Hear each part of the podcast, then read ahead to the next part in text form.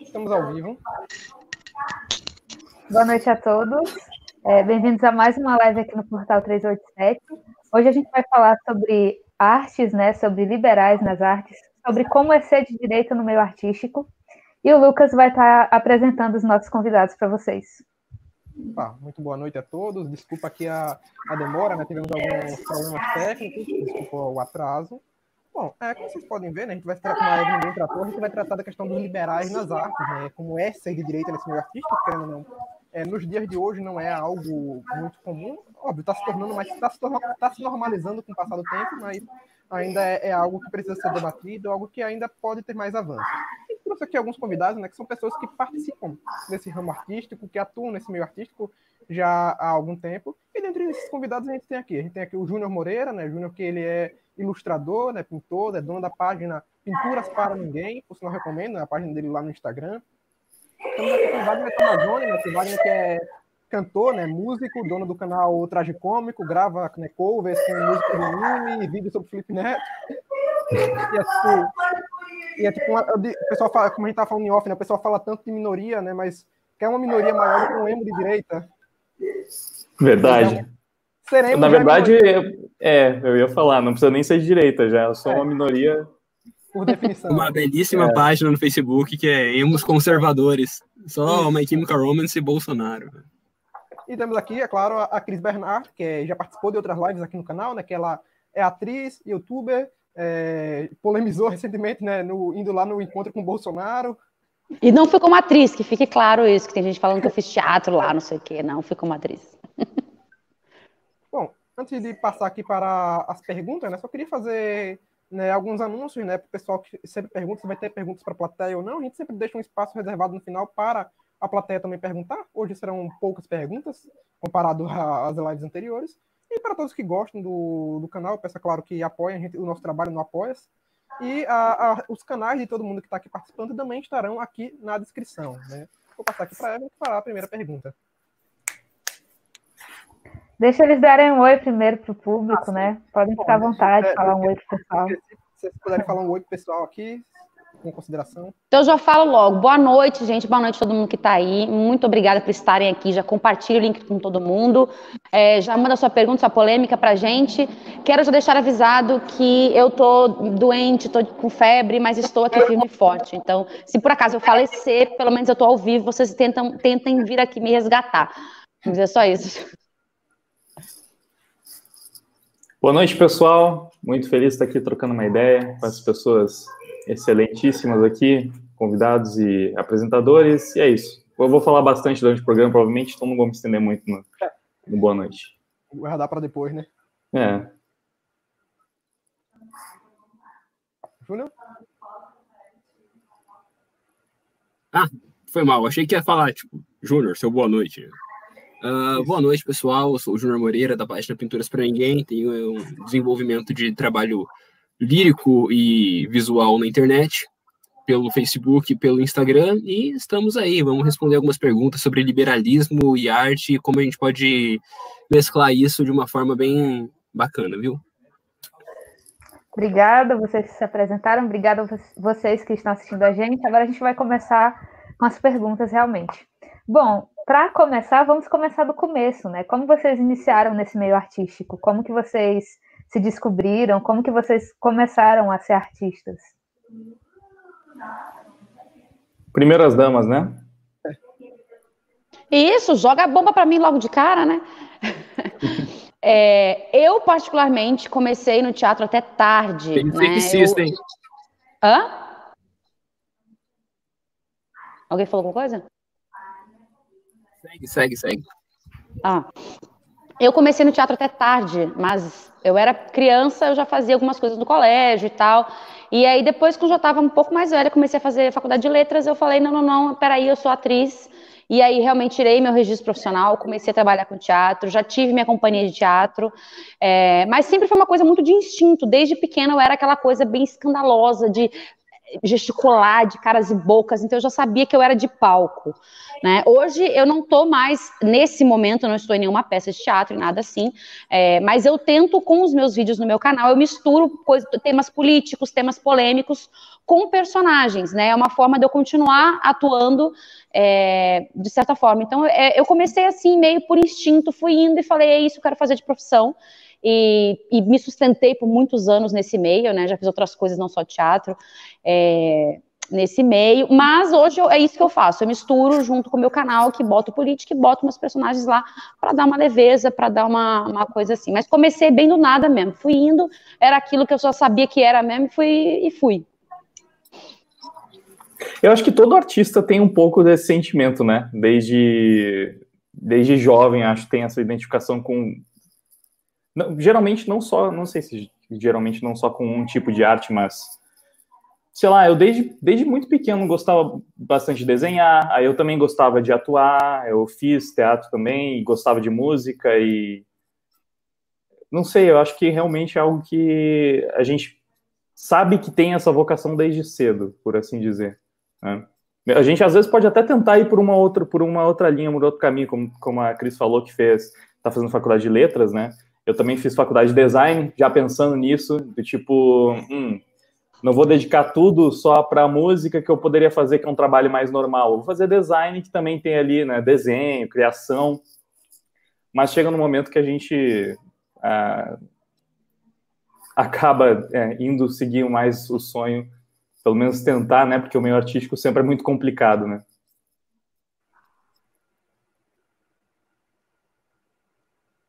Vai, Júnior, vai na fé. Eu comecei a fazer arte.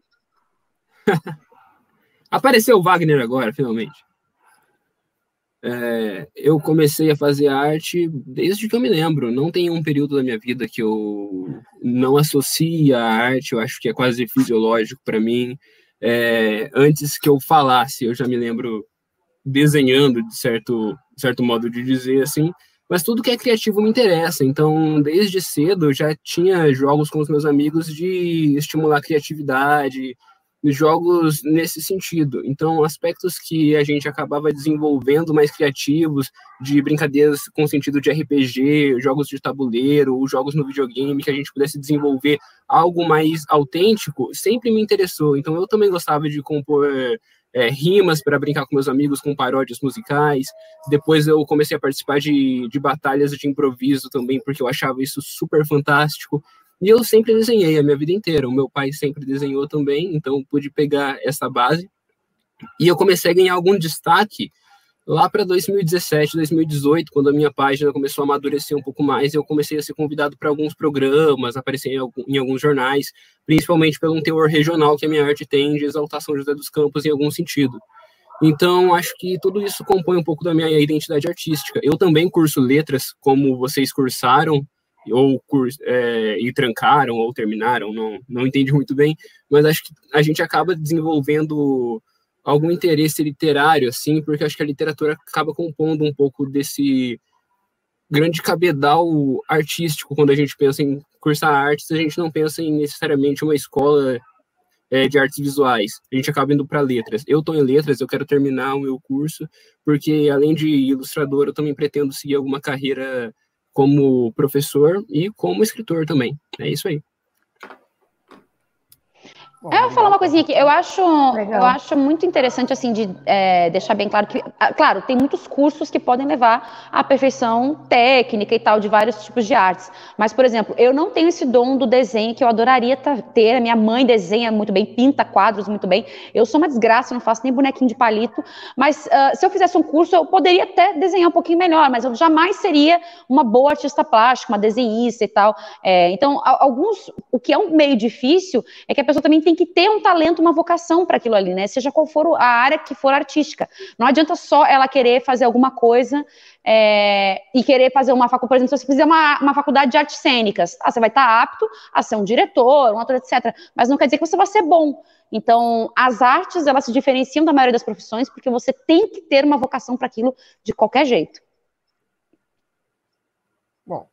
Que passar para. O diploma ele não é garantia de nada, né? Principalmente no nosso trabalho artístico, quando vão cobrar a gente para algum emprego, é, emprego real mesmo, o que eles cobram geralmente é portfólio. É, existem situações que eles realmente cobram é, algum certo diploma, algum certo tipo de registro, mas quando se trata de trabalho artístico, normalmente eles cobram portfólio, porque o que interessa não é se você é graduado, o que importa é se você é bom.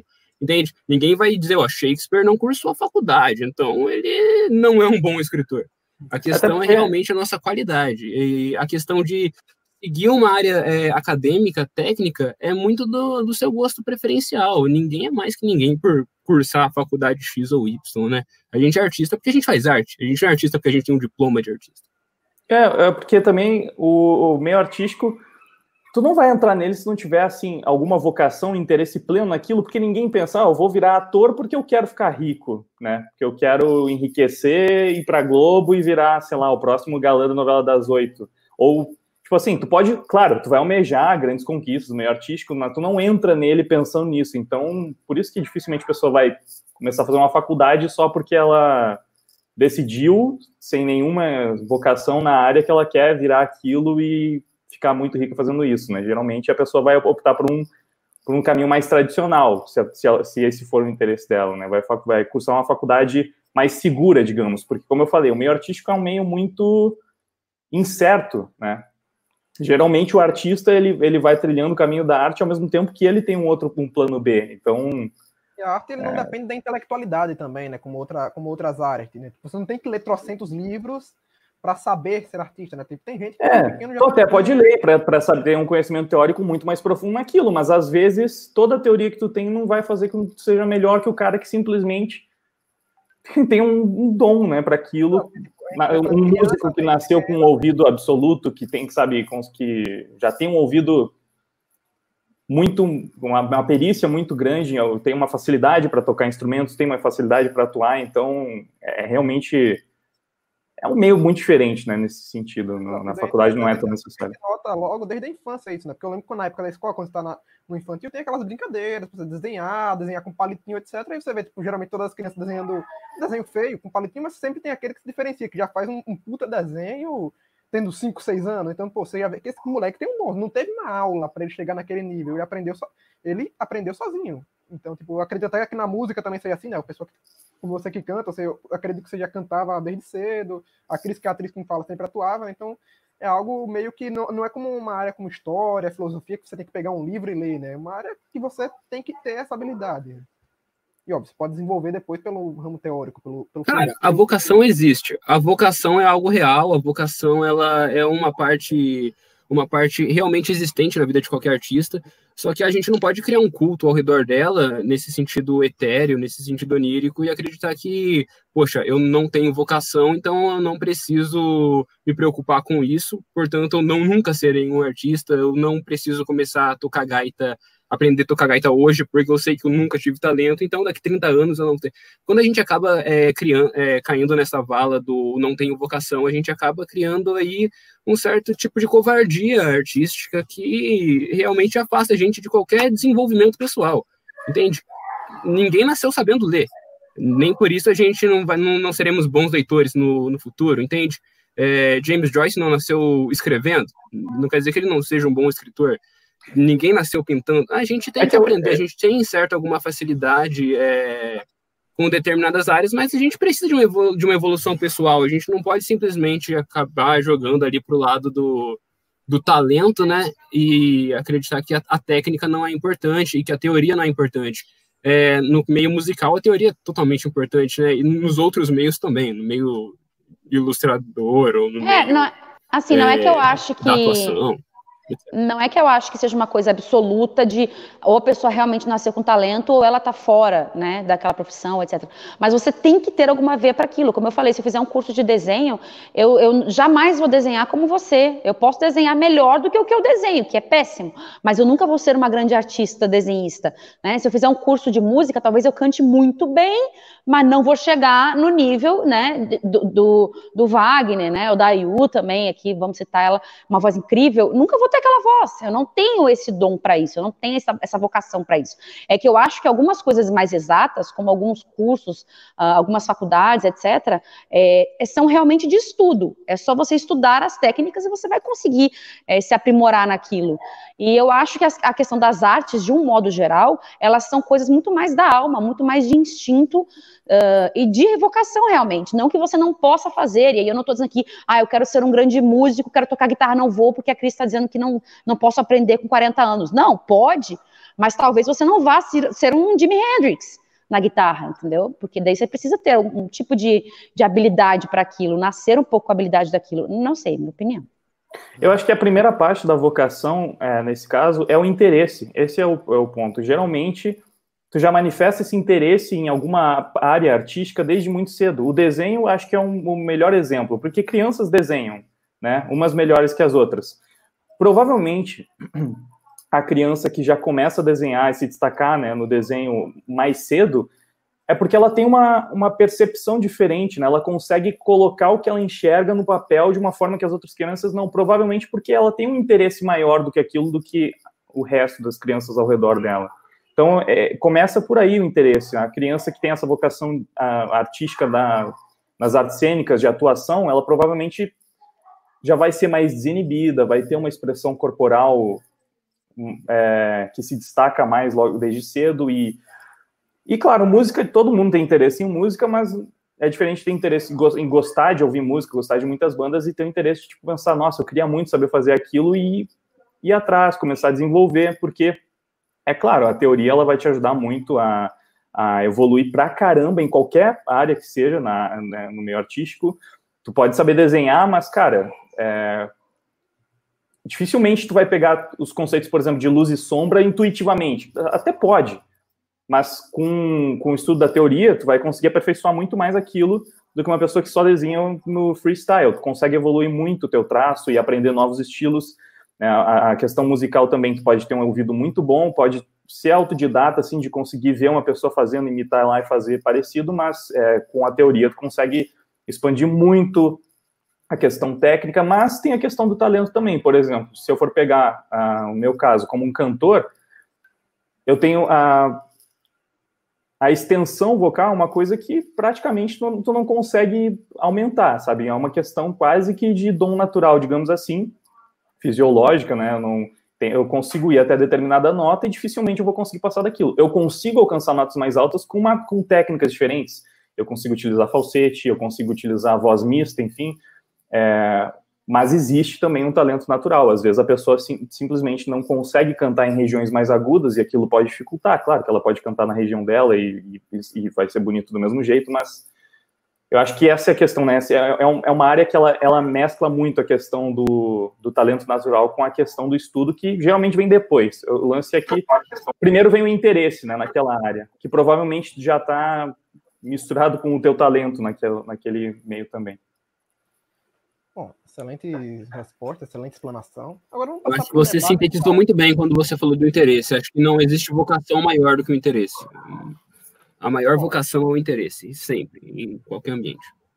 Vamos passar aqui para o tema de fato, né, para o debate de fato, que é sobre é, como, né, que é como a gente pode explicar, como a gente mostrou no título, que é sobre como ser de direito no meio artístico. Né? A gente, é, uma pergunta aqui que eu tenho sempre é que muita gente fala que há uma hegemonia de esquerda né, no meio artístico. Né? Quando, quando, quando falamos em meio artístico, a gente fala é, tanto, tanto, da questão do, da ilustração, como é o caso do Júnior, quanto na questão do teatro, que foi o, o caso da crise, na música, é, podemos até citar, citar, citar outros ramos, né, outros ramos, como, exemplo, eu acho que ninguém aqui o Wagner é cantor, o pessoal do instrumental, né? Eu tenho amigos que são da orquestra sinfônica que também alegam que há um viés mais à esquerda. E nisso vem a primeira pergunta, né, nessa, nessa questão do debate em si. Há uma hegemonia de esquerda no meio artístico? Se há, a que vocês atribuem a existência dessa hegemonia? Alguém gostaria de começar, respondendo? Bom, eu diria. Ah, vai, Wagner, pode, vai. Começar Não, pode começar. Eu já falei bastante, tá? Eu tinha acabado de falar, né? Acho que é melhor passar a palavra, senão vou monopolizar aqui o. Não, imagina, você pode falar o que você quiser, a hora que quiser. É, eu acho que existe sim no meio artístico, pelo menos na minha área ali, que é teatro, e conheço muita gente de televisão, também já fiz comercial e várias outras coisas assim. Acho que principalmente teatro e TV existe uma hegemonia de esquerda. Acredito que porque te, já teve muito financiamento de outros governos é, em projetos de esquerda, projetos de pessoas é, que eram ligadas a, a, esse tipo de coisa. Tanto que tem muita gente no, no, meio artístico que fica gritando até hoje, Lula livre, Lula livre. E se você perguntar se sabe alguma coisa do Lula ali, algum dos crimes, o Lula nem sabe, né? Nem se informa, nem se informa, desculpa. Então, muita gente desse meio artístico, é, pelo menos na, no, no, teatro na TV, é de esquerda. E, e, o reflexo disso é muito complicado. Por exemplo, se eu fosse uma pessoa de esquerda e que ficasse lá no Baixo Gávea, no Rio, fumando maconha e, e tal, que é uma galera mais alternativa, em sarau e essas coisas bem oh, e tal se eu frequentasse esse tipo de lugares, minhas amizades iriam puxar para esse lado de Lula livre, e sarau, e feminista, e o escambau, e provavelmente é, eu seria chamada para mais coisas nesse meio, né? Então existe um pouco esse freio. Já teve gente que, assim, eu fui mandar o meu, meu material de projetos, assim, tá, fui mandar meu material, é, olha, desculpa, mas a gente entrou no teu Instagram e assim, não tem a menor condição, não, seus pensamentos são completamente contrários aos nossos. Eu falei, gente, mas não tem que levar isso em consideração, sabe? Já quando eu fiz o meu canal, aliás, na época que eu fui bolsonarista e lancei meu apoio a Bolsonaro, eu perdi muitos contatos e apoio de diretores e produtores de elenco. E falaram para mim, não, você é, você é de direita, você apoia fascista, você tá fora. E me excluíram, me bloquearam. Então, isso é muito nítido no meio artístico. É, eu espero que esteja mudando agora com o tempo, é, mas eu vejo isso muito, né? Porque eu acho que a esquerda deu muito dinheiro para essas pessoas, então, para elas, elas defendem a qualquer custo, e isso atrapalha. Pelo menos na minha área, isso é muito nítido, muito visível e é péssimo. É a minha vez de falar? Por isso eu apareci aqui? Uh, eu acredito Eu atribuo bastante a essa ideia de hegemonia, o que a gente chama de hegemonia de esquerda no, nos meios, não somente artísticos, né, mas no meio das ciências humanas como, como um todo. Não é bem uma hegemonia, mas é mais uma sobreposição, é mais uma, uma maioria bem barulhenta. E a questão, às vezes, não é nem que, poxa, você é de direita. É, a, a gente lembra bastante daquele diálogo entre o Pondé e o, e o Narlock, que é talvez você só seja chato. Mas na nossa, existem questões que realmente acabam sendo uma pedra no sapato. É, existe certo tipo de pessoa politizada é, normalmente em questões mais progressistas, é, de movimentos mais específicos, é, direcionados à esquerda mesmo, e eles têm um teor é, vingativo político-ideológico que eles não conseguem viver em pluralidade. Mas isso não é exclusivo deles, existem muita gente assim é, em meios libertários, em meios liberais, em meios conservadores. O problema é que eles têm tanta sobreposição no, nos meios das ciências humanas e principalmente nos meios artísticos que acaba ficando um pouco abafado para a gente conseguir ter os nossos próprios desdobramentos. Então a gente acaba ficando um pouco atrofiado e acolhido nas coisas que a gente realmente acredita para poder falar para esse pessoal, porque às vezes eles não querem criar uma ponte com a gente, eles querem simplesmente dizer, ah, você é de direita, então necessariamente você acaba sendo uma pessoa é, racista, é, que defende que os pobres têm que morrer, ou algo assim, que acreditam que se você defende um sistema liberal, um modo de produção capitalista, você acaba é, aceitando a periferia do, dos proletários e dos pobres. Isso acaba criando um distanciamento entre a gente. O ideal seria que a gente criasse pontes, não criasse uma ideia de eu sou um artista liberal. Eu não sou um artista liberal, meu compromisso não é com o liberalismo, meu compromisso é com a arte. Entende? Aquele conceito latim de ars gratia artes, eu faço a arte pela arte. Esse conceito de arte pela arte, ele não vem na ideia de que a arte é etérea e desvinculada do mundo. A arte, ela se sustenta por si própria, ela não precisa de muletas ideológicas, entende? A gente não precisa ser ou artista liberal ou artista socialista a ideia é que quando esse, esse conceito surgiu, existiam pessoas que estavam realmente maculando a arte a fim de torná-la panfletária. Porque eu vejo muito isso, a gente que está pouco preocupado com a arte está mais preocupado com ser panfletário. Quando você acaba sendo panfletário, você acaba só popularizando discursos, escolhendo bandeiras de modo estético e de modo superficial. Você não está preocupado realmente com aquelas questões vou ser breve aqui em uma coisa que eu quero dizer que tem me incomodado bastante, que é como muitos artistas vêm se posicionando de modo relativo a movimentos como o Antifa ou Black Lives Matter, que é aquela ideia de que você tem que se posicionar. A ideia é que a gente se posiciona porque a gente tem uma reflexão dentro da gente, a gente quer tornar aquilo público. E a reflexão ela chega depois de realmente a gente parar e refletir. Você não pode cobrar posicionamento de ninguém, você tem que cobrar reflexão. Depois que você tem a sua reflexão, você pode se posicionar publicamente. A partir do momento em que os artistas começam a fazer pressão sobre outros artistas para se posicionar, você não tem uma reflexão, você escolhe bandeiras se a gente está escolhendo bandeira, a gente já não tem mais nenhum compromisso com a verdade. E eu acredito naquela ideia de Roger Scruton de que a verdade conduz ao belo e o belo é realmente a arte. Eu acredito que a ideia gramsciana também de que quando a gente acaba invertendo a ideia de superestrutura e infraestrutura, fazendo com que os modelos é, artísticos, filosóficos, políticos, eles acabem tomando o modelo da infraestrutura de modo de produção capitalista, acaba criando uma hegemonia de esquerda que fica um pouco complicado para os acadêmicos de ciências humanas e para os desenvolvedores de arte também.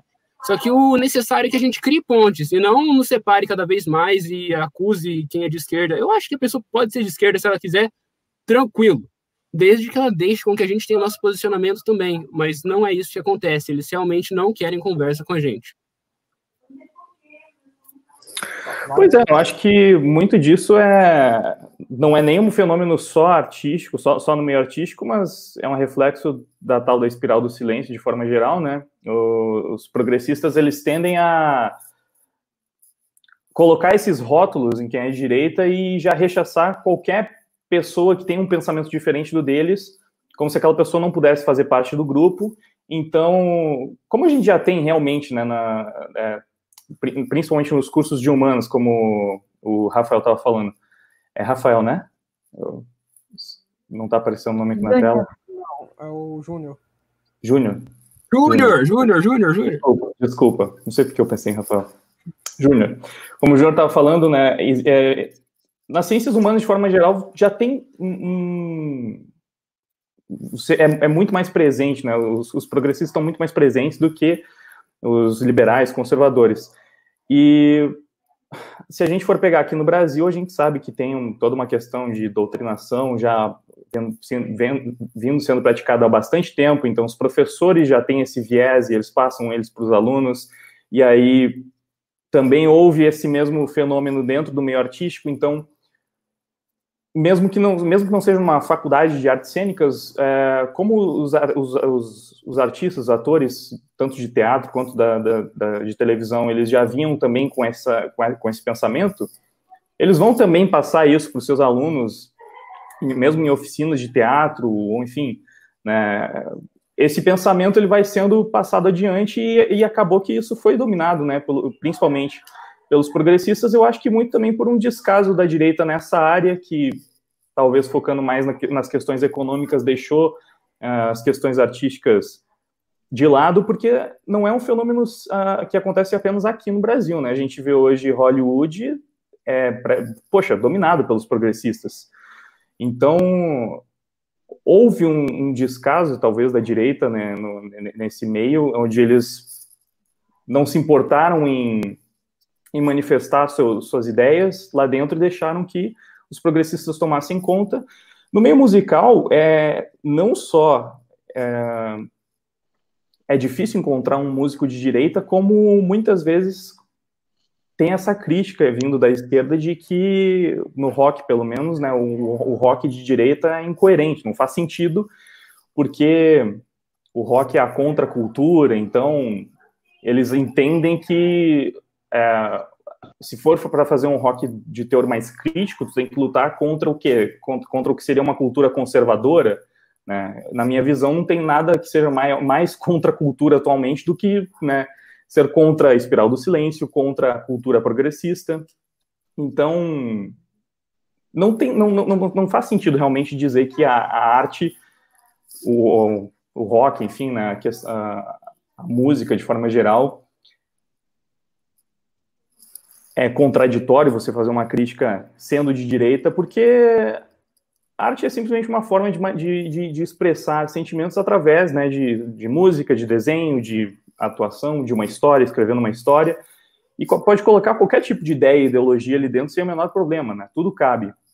Só que eles realmente sabem, ou talvez perceberam antes, né, a força que o meio artístico tem para disseminar ideias para multidões, e eles não querem largar o osso, agora que eles estão dominando, que eles estão controlando esse meio, é claro que eles vão tentar rechaçar qualquer tipo de ideal de direita que tente entrar no meio artístico. Eles não querem, porque vai, vai diminuir o poder que eles têm sobre as massas, né? Então, eu não sei dizer quando ou por que exatamente isso começou, talvez tenha vindo lá do, do pós-modernismo, né? Quando eles começaram a relativizar todo tipo de arte, e aí tal, são praticamente os pais do, do progressismo que a gente tem hoje. Talvez tenha começado por lá esse domínio da esquerda no meio artístico. Eu só sei que a gente acaba é, sentindo realmente, como o, os meus dois colegas relataram, os efeitos disso até hoje, porque a gente fica preso nessa espiral do silêncio, né? A gente sofre o boicote, seja porque não pode entrar numa peça, porque todo mundo ali no meio é de esquerda e é inaceitável que você pense diferente deles.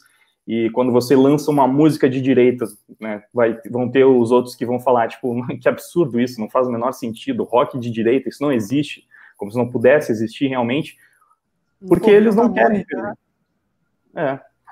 Então, acho que é, não, não tem dúvidas de que há uma hegemonia de esquerda no, no meio artístico, e eles, enquanto, ao mesmo tempo que a esquerda se esforça para manter essa hegemonia, eu vejo que a direita fez poucos esforços para retomar, né, pelo menos parte desse, desse cenário. E acho que de forma geral a direita foi se desligando do meio artístico, talvez por também por quem, pelo consumidor pensar assim, ah, esses artistas são tudo maconheiros, são tudo, né, são tudo esquerdinha mesmo. A pessoa já não dá mais valor para o meio artístico porque emo, né? já entregou. Hã? Tudo emo. É, então tem os estereótipos, eles são totalmente, né? Uh, são totalmente esquerdistas quando vai pensar numa, no, perfil de um esquerdista que seja um, artistinha que está lá usando as drogas com os amiguinhos e fazendo um monte de libertinagens, né? Tu dificilmente vai atribuir essa imagem a um conservador. Então, eu acho que ficou enraizado no imaginário popular e, e até por isso cada vez mais as pessoas que se atraem por esse tipo de coisa, ou que tendem a entrar na, nas profissões artísticas, elas é, vão ser provavelmente progressistas ou, enfim, né, de alguma ideologia de esquerda, porque parece que combina, né? Tipo, já ela vai encontrar os seus colegas e a sua tribo lá dentro. Eu queria só entrar numa questão aqui que o Júnior falou, que eu achei muito interessante essa coisa que ele falou um do rosário de material. Assim. Pode falar. Que, o, Pode falar, que, é porque o Júnior tá com delay, tadinho. Pode seguir, é, pode seguir. É que o Júnior falou de é, daquele negócio do antifascista, de Black Lives Matter, etc. Eu vi muita gente postando, por exemplo, fizeram a terça black era, e aí cada artista colocava lá, ou as pessoas no geral colocavam uma foto preta no Instagram e tal. E aí eu conheci gente que na quarta-feira, ah, era para postar, ele foi a foto na quarta-feira. E aí eu falei assim, mas então você não está postando pelo propósito de, de, de, se identificar com aquilo. Você está postando porque os famosos postaram aquilo, você não sabe nem o que, que é. As pessoas têm uma necessidade de falar sobre tudo, de se, de se posicionar sobre tudo, e de certa forma, os artistas mais conhecidos viraram é, referência para isso. Né? O Wagner citou Hollywood também, como, como algum comentário aqui falando de Hollywood. É muito mais cool você chegar lá no Oscar e falar sobre feminismo, porque as mulheres, porque bababá, é muito mais. Você vai ter muito mais engajamento das pessoas do que você estudar realmente a história do que é o feminismo. Você vê que é um movimento terrível, né? E, e, ir lá e ficar quietinha na sua, ou falar sobre o seu trabalho, né? Mas é muito mais fácil levantar uma bandeira até do que você não conhece, porque isso é mais legal, isso é mais descolado. Muita gente no meio artístico, é ignorante das coisas, das próprias coisas que prega. E eu acho que boa culpa disso, vou aqui ressaltar o Wagner de novo, boa parte disso, a culpa é da direita. A direita não se interessa por cultura de um modo geral, a direita não se interessa por projetos culturais, acham que artista é uma coisa menor. Quando você fala assim, ah, eu sou ator ou eu sou músico, tá, mas você trabalha com o quê? Tipo assim, não, não identifica o que a gente faz como uma profissão, né, de fato. Inclusive, tem dias que eu tenho que mostrar meu registro profissional, porque as pessoas, ai, atriz. Bom, é, é como se fosse uma coisa banal, é uma profissão. Né? Tem um registro profissional para aquilo. Então, eu acho que a direita deveria se interessar um pouco mais para tomar esses espaços também. Né? Não que a gente tenha que militar ou, ou, ou fazer alguma coisa. Não precisa ser um, um roqueiro de direita ou, um desenho de direita, mas pelo menos de que não exista problema nenhum se você for de direita, ou se você for de esquerda, se você for de centro, ou se você for nada de coisa alguma. Né? Só que a esquerda, dessa forma, com o progressismo, uh, colocou ali a hegemonia nesse meio. Né? E se você pensa diferente, você está fora da rodinha.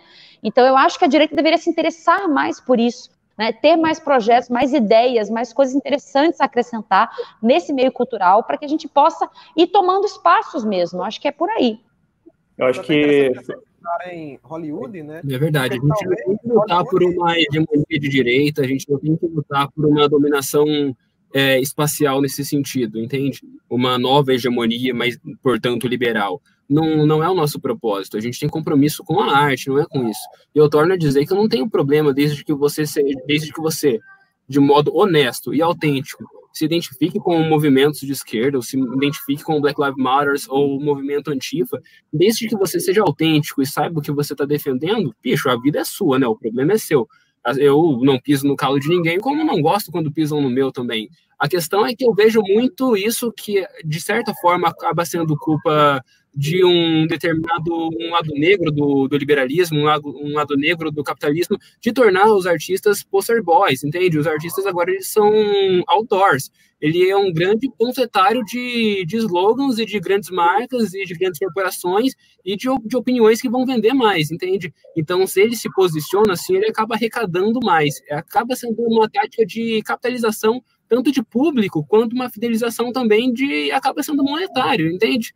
É, a gente tem que fazer esse tipo de autocrítica liberal também, porque isso é algum fruto não do liberalismo quanto em si, porque existe muito monopólio corporativista em cima disso, mas um lado negro do capitalismo que acaba sendo a ideia de querer lucrar em cima disso, e a gente transforma artistas em grandes outdoors de ideias. E o artista ele não tem mais a própria é, autenticidade dele os outros artistas que são menores que, o, que os grandes, para serem é, aceitos pelos artistas grandes, eles acabam se submetendo a aceitar opiniões que eles realmente não entendem muito bem, mas eles querem fazer parte da rodinha. Então, eles acabam é, manifestando esse mesmo tipo de opinião. E, na verdade, a gente tem que criar um ambiente saudável, um ambiente de pluralidade, como a Cris e o Wagner já falaram, que você pode ser de direita, você pode ser de esquerda, você pode ser não da bola para isso, ou ser de qualquer outra vertente ou viés ideológico, mas desde que você possa ser o que você quiser, entende? Você não tem que. O problema de muitos progressistas que acabam sendo carbonários, jacobinos e que a gente colocar na guilhotina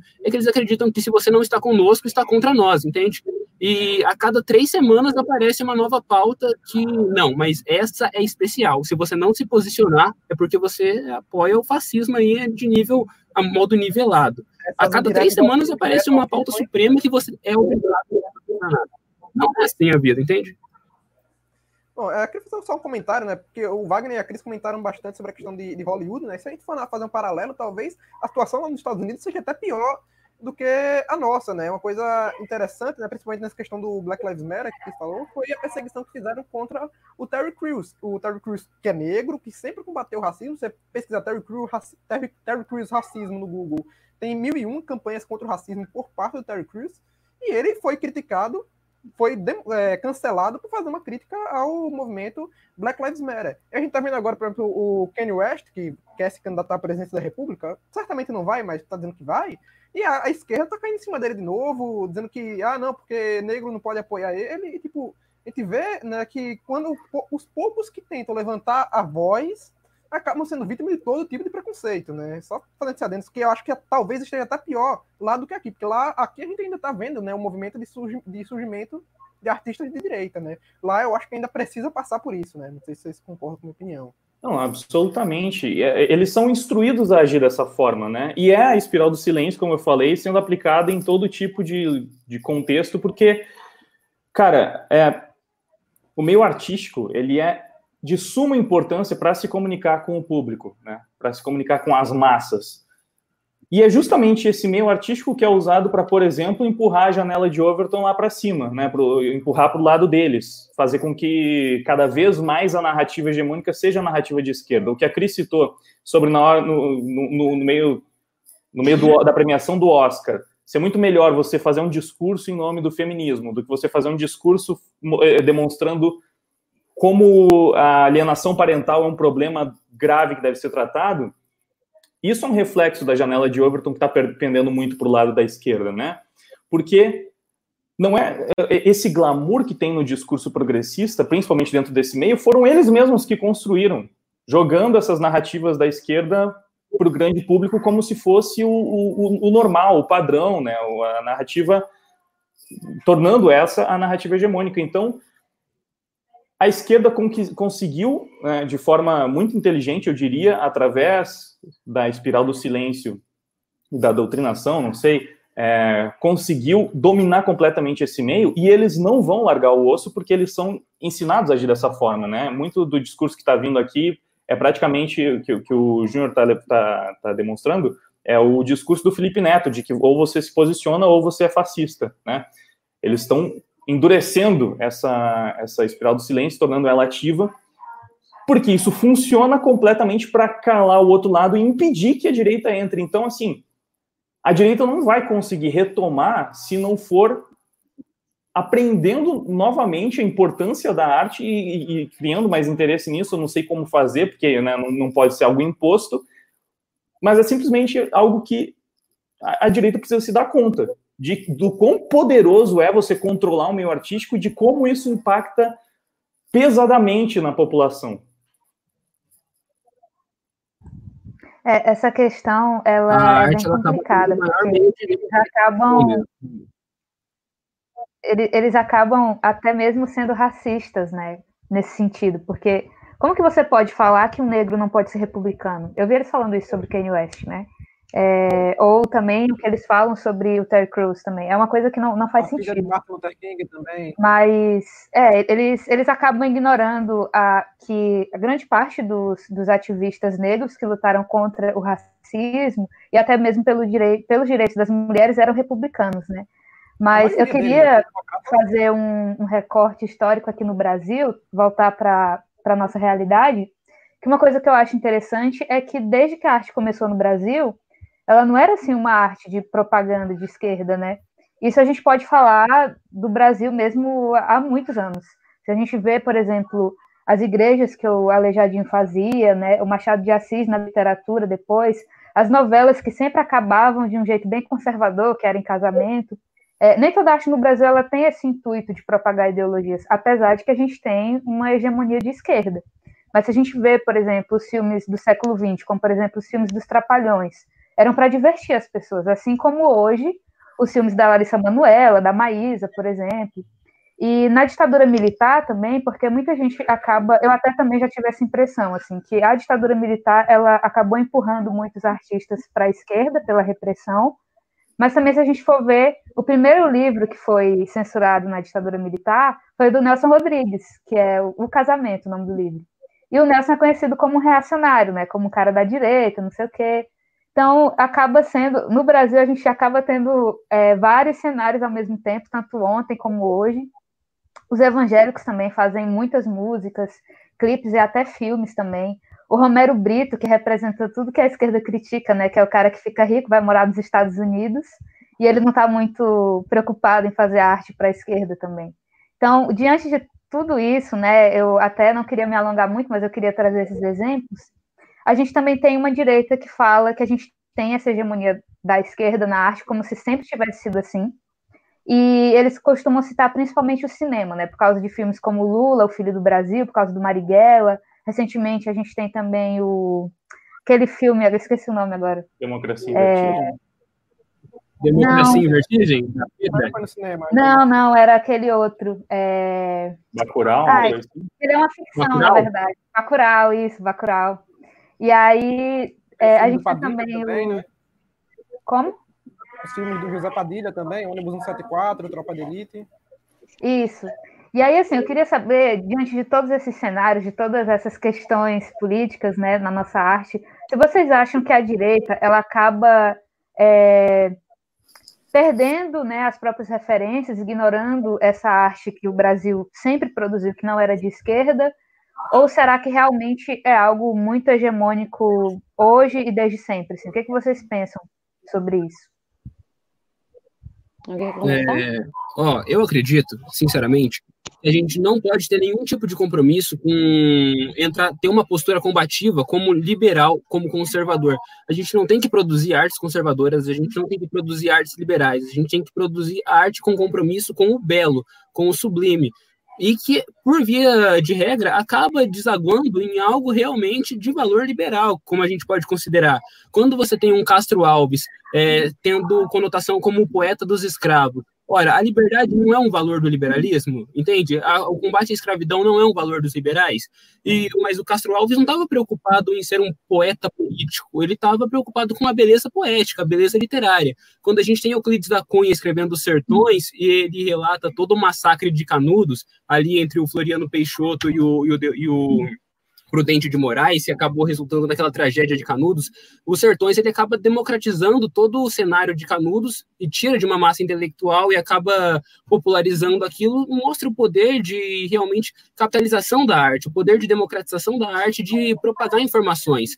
Quando a gente tem, então, o Walt Whitman, nos Estados Unidos, sendo o poeta dos escravos, ele faz aquele poema Ó Capitão, Meu Capitão, para um político, que é o Abraham Lincoln. A gente não está fazendo arte é, para fins políticos, ele está fazendo arte porque o Abraham Lincoln ele é um símbolo da, da luta abolicionista nos Estados Unidos. Mas não é um poema político, é um poema com compromisso com o belo, com um compromisso com a literatura. A gente não tem que adotar uma política combativa e achar que a gente tem que combater a esquerda. A gente não tem que combater a esquerda nenhuma, a gente tem que combater o feio, combater a hegemonia, combater qualquer ameaça que seja para a liberdade de expressão. A gente tem que se sentir, é, li, não se sentir livre, a gente tem que ser livres, mas a gente tem que se sentir de algum nível acomodado com o que a gente tem e não sentir toda essa pressão de que nós não fazemos parte desse bolo, entende? A gente tem que ter algum modo de autonomia para a gente produzir a nossa própria arte. Você tem o seu canal, Wagner,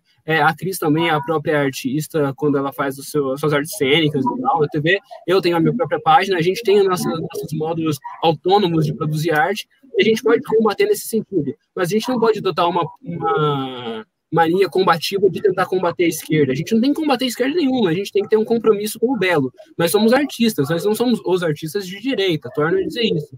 Nosso compromisso continua sendo com o sublime, e o sublime vai ter valores liberais, segundo o que a gente considera o liberalismo, como é, uma democracia liberal, um Estado tripartite, autonomia dos poderes, instituições que atenu, vão atenuar o poder contra a massa estatal a gente tem esses tipos de valores, a, a beleza acaba surgindo e tem um tom político. A arte tem um tom político, mas a arte não pode ser de maneira nenhuma panfletária, que acaba sendo aquela máxima grega, né, aquele conceito grego de que a arte é uma das musas, a poesia, a música são as musas. E quando você torna panfletário, você está profanando as músicas. Isso nunca foi aceito, entende? A gente não tem que começar a aceitar isso agora, de que a, o que os, os, marxistas realmente acreditam, eles tomam aquilo como luta mesmo, porque eles acreditam que a arte faz parte da superestrutura que flutua para mascarar a infraestrutura capitalista. Então, eles acreditam que a arte, para ela poder ser uma arte revolucionária e combate a infraestrutura, ela precisa ser uma arte política, um Bertolt Brecht no teatro, entende? Acreditam que precisa ser uma arte marxista, que eleve. Mas nós não temos marxistas, nós não acreditamos que o cultura, a história é a luta de classes. A gente tem um isso com a beleza. A gente tem que se preocupar em fazer boas músicas e que essas boas músicas, bons poemas, bom, boas cheirinhas, boas atuações vão acabar desaguando em da escravatura, por exemplo. O Mário Quintana ele vai dizer que o Castro Alves ele influiu em pelo menos 60% na abolição da escravatura. A gente tinha a lei Eusébio de Queiroz, a gente tinha a lei do ventre livre, só que o que a gente realmente vai captar nas massas é quando a gente começa a fazer arte, quando a gente começa a popularizar nossa arte, declamar nosso poema contra a escravatura na rua, entende? Na praça. Isso que vai mudar a opinião popular. A gente não tem que adotar uma postura combativa de liberal nenhum, não tem que combater a esquerda. A gente tem que se preocupar com fazer uma arte de qualidade mesmo e combater a hegemonia, seja ela hegemonia bolsonarista, seja ela hegemonia petista ou qualquer outro tipo de hegemonia que não deixe com que a gente seja livre na hora quando tu diz panfletária, tu quer dizer panfletária para algum partido político ou panfletária esquerda, direita contra esquerda mesmo? Não, no sentido de que tem um tom político, evidentemente. É, a arte ela tem um tom político, de certa forma. Só que existem artistas que não estão comprometidos com a arte, eles estão comprometidos com o partido e comprometidos com a ideologia. Então, eles usam a arte como um subterfúgio, não usam a arte para fins próprios. A arte é um fim em si mesmo, em certo sentido, entende? A arte pela arte, esse é o conceito. A arte, ela revela a natureza do belo, ela revela a natureza do sublime. Só que quando você usa a arte como um simples instrumento para propagar o meu partido, propagar o meu político, você acaba profanando a arte, profanando as musas no conceito grego, certo? Você não está com, com compromisso com a arte. O que eu vejo muito isso em determinados quadrinistas, em determinados músicos, em determinados outros ramos artísticos, é de gente fazer uma arte meia boca, mas a arte dela pode ser ruim desde que ela tenha a posição política certa, entende? Não importa se ela é uma artista ruim ou uma artista boa, desde que ela tenha a opinião política certa. Isso acaba revelando problemas como a gente tem com Chris, que é um excelente ator, mas acaba sendo cancelado porque não teve a postura política certa. Ou então a J.K. Rowling, que é a escritora do Harry Potter, que ó, ela é uma boa escritora, mas ela vai ser cancelada porque ela não teve a postura política certa. A arte passa ao largo disso, entende? As pessoas não estão preocupadas com a arte em si, elas estão preocupadas com a postura do artista no Twitter. E isso tá errado. Entende? Isso é ser uma arte panfletária. Não se preocupar com a arte de verdade, mas se preocupar com quantas curtidas eu tô tendo no Twitter, ou se eu tô tendo um tipo de autossatisfação que vai promover a minha própria imagem, entende? Uma arte panfletária. Ô, Júnior, eu isso concordo. Pode falar, Cris. Não, eu concordo com isso. Acho que isso seria o ideal, né? Que a arte passasse longe, mas, por exemplo, para quem está para quem nunca se meteu nisso, porque, por exemplo, canais como o meu, eu posso, de repente, botar o Wagner no bolo, a gente já fala de política desde o começo. Então não tem como dissociar mais. Se eu apagar meu canal, meu, meu Instagram, meu Facebook, pagar todas as redes sociais, a pessoa botar meu nome no Google, ela vai achar coisas, porque eu sempre dei pitaco político. Né? Talvez se eu tivesse pensado nisso uns 4, 5 anos atrás e não tivesse dado pitaco nenhum político, talvez eu conseguisse passar ilesa bem quietinha em relação a tudo. Mas é, é uma coisa que você acaba fazendo, né? Pessoas que querem, às vezes, se posicionar, não querem misturar com a arte, mas isso, isso é difícil de associar. Né? Às vezes, eu, como eu fui lá peitar o Bolsonaro e tal, eu boto uma foto com a minha mãe, tem comentário me xingando por causa disso. Então é difícil você. As pessoas hoje não conseguem me desligar de comentários políticos de direita. Então é óbvio que eu não gostaria de ser conhecida como uma atriz de direita ou uma atriz de política, mas é uma coisa que aconteceu naturalmente. Então chega um ponto que alguns artistas não conseguem mais se desvincular daquilo ali pelas suas opiniões, por trabalhos que fizeram, por comentários que fizeram, por vídeos que fizeram. Então, infelizmente, a gente está nisso. Eu só queria depois que vocês repetissem a pergunta que eu esqueci.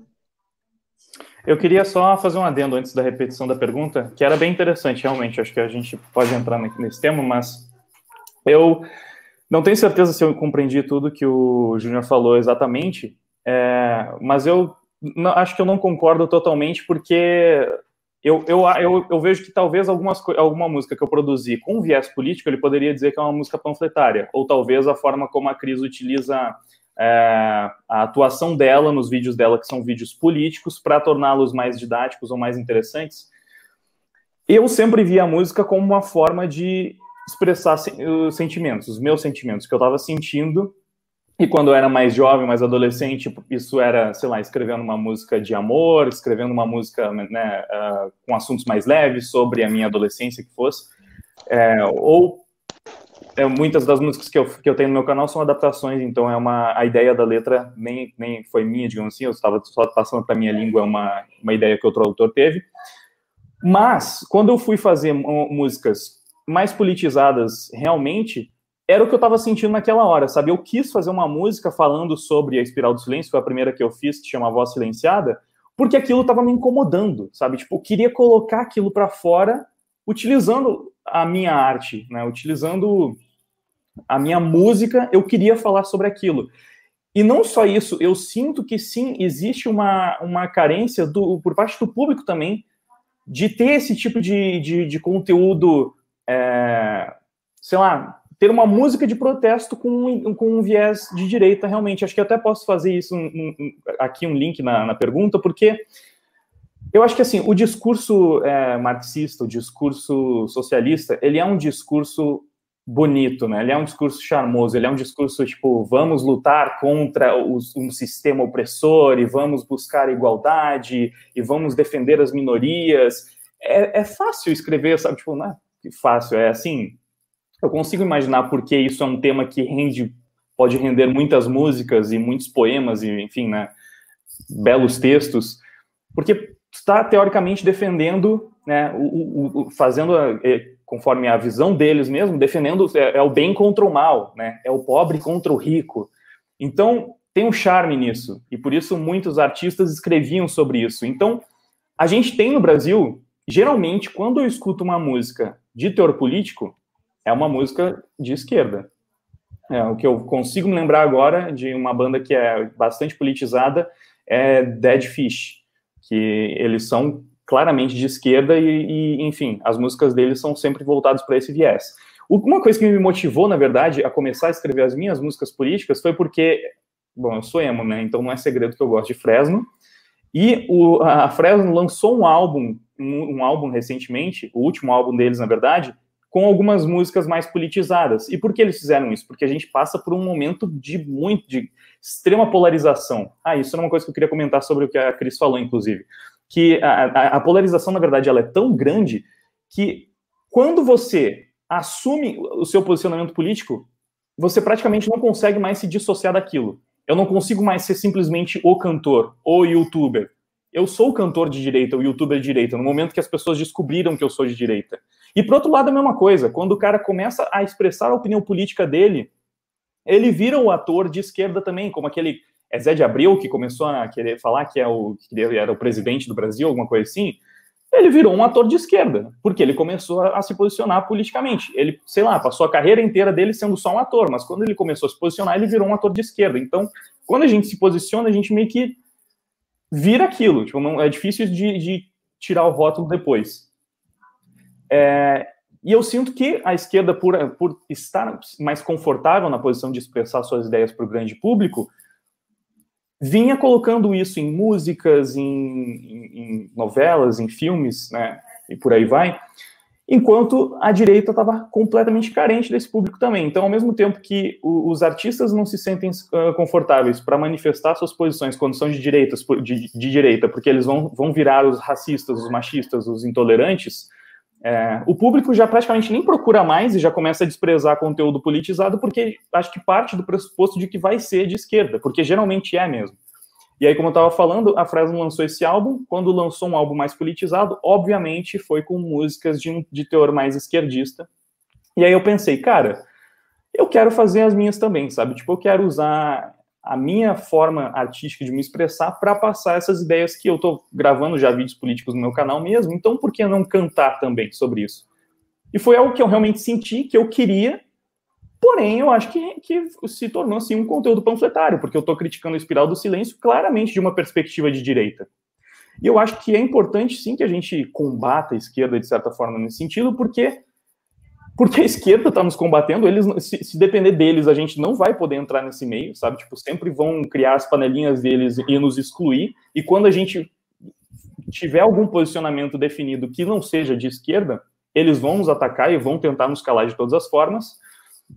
Então é difícil pensar num contexto onde essa manifestação, pelo menos hoje, né, né no cenário totalmente é, é, polarizado que a gente tem, é difícil pensar numa postura que não seja combativa de alguma forma. Porque quando eu escrevo uma música sobre a espiral do silêncio, eu, eu não vejo como fazer isso de uma forma que não soe combativa, sabe? Então, por isso que eu não, eu acho que eu não concordo muito com a com os comentários do Júnior, do se eu entendi corretamente. Talvez eu não tenha interpretado muito bem o que ele quis dizer com panfletário, mesmo depois da explicação dele. É, mas eu acho que acaba tendo um pouco, sim, essa necessidade da gente marcar um pouco presença, digamos assim, porque quando eu lancei as minhas músicas políticas, eu recebi um feedback muito grande de pessoas, do, do público, falando: caramba, nossa, que, que legal, né? Finalmente uma música política de direita, como eu queria ouvir isso, e as pessoas demonstrando que tem interesse nisso, porque praticamente também não existe uma voz. A gente, a gente não tem essa representatividade, né? É engraçado, a esquerda fala tanto de representatividade, mas cada vez menos a gente tem uma representatividade de ideias de direita no meio artístico, seja de um personagem conservador, católico, com alguma relevância numa, numa grande mídia, ou de um músico, de uma banda que escreve uh, sobre os terrores do, do socialismo, ou sobre a espiral do silêncio, como eu fiz. Então, falta essa representatividade e acho que o público também quer isso e eles não têm nem como saber, né, da importância, do impacto de tudo isso se a gente não tiver artistas de direita utilizando a sua arte para expressar essas ideias também. É, certo, eu vou repetir agora a pergunta para a Cris. Na verdade, eu tinha dado aqueles exemplos, né, é, de artistas que não eram de esquerda, artistas aqui do Brasil, para perguntar para vocês se vocês acham que quando a direita fala dessa hegemonia, é, eles não exageram um pouco, se eles não ignoram as próprias referências que eles poderiam ter. Porque muitos falam da arte dos artistas, né?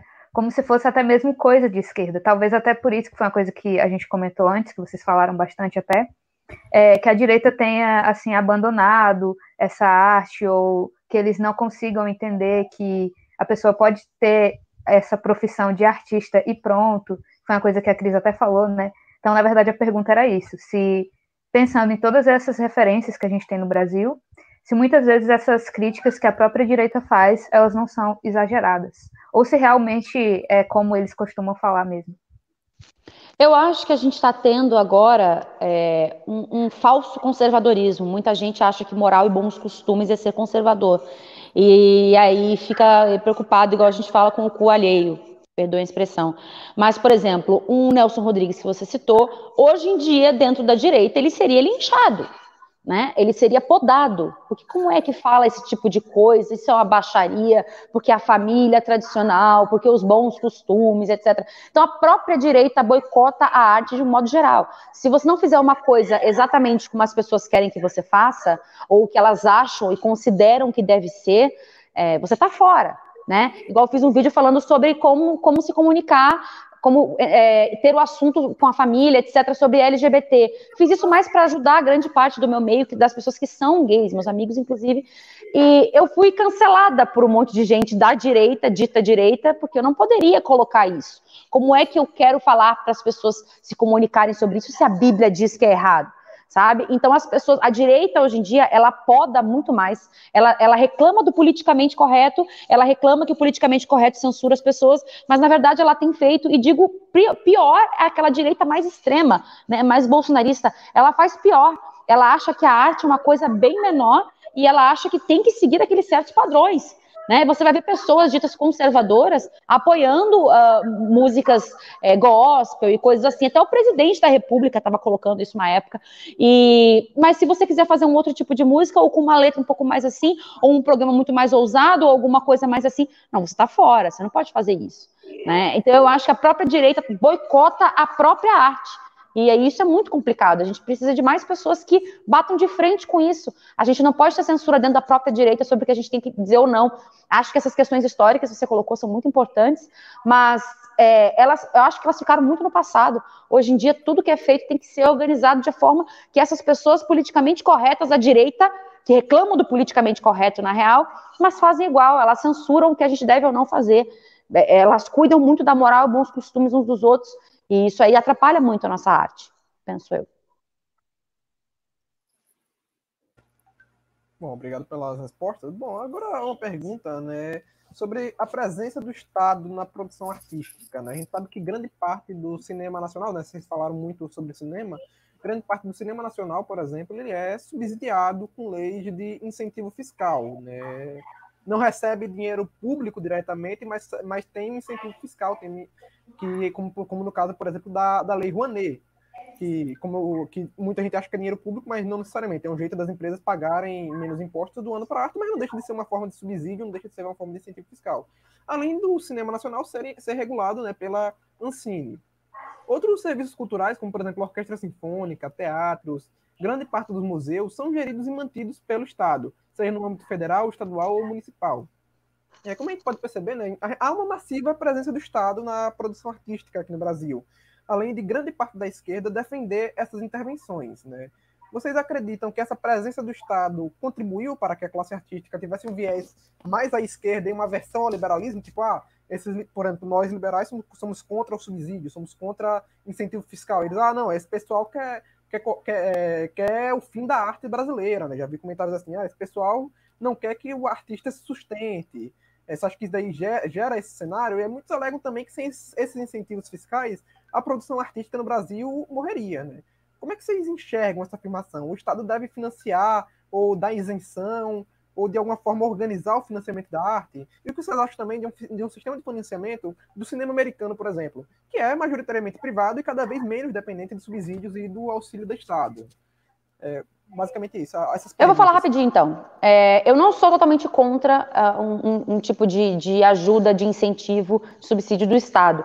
Eu acho que o que tem que ser feito é uma organização de quem deveria receber esse tipo de auxílio, esse tipo de impulso, digamos assim, né? Você, se você tem uma, um cantor ali que canta num bar, o cara canta muito bem, o cara precisa de uma, uma ajuda para montar um projeto é, e cantar em vários lugares, divulgar o trabalho dele, eu acho que é muito mais nítido que você dê esse apoio a ele de incentivo do que deu para uma Cláudia Leite, que já consegue um patrocínio naturalmente.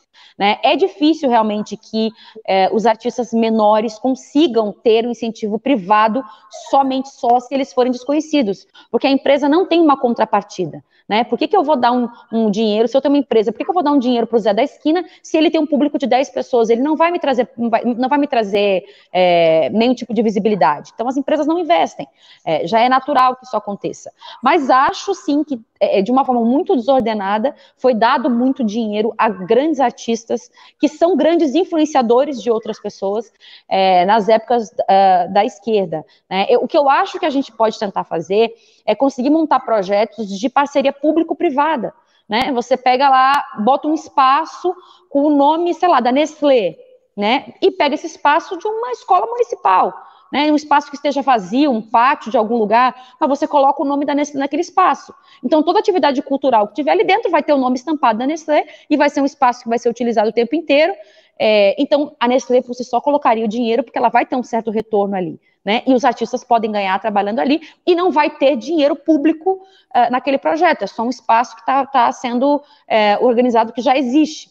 É, são ideias. Eu acho que a parceria público-privada ela tem que acontecer para que não, não tenha essa, esse sanguessuga de, de dinheiro público, né? E também não acho que tem que ser zero e danem-se os artistas, porque os artistas pequenos é muito difícil se manter. Então eu acho que tem que ter um equilíbrio disso, nem 8 nem 80.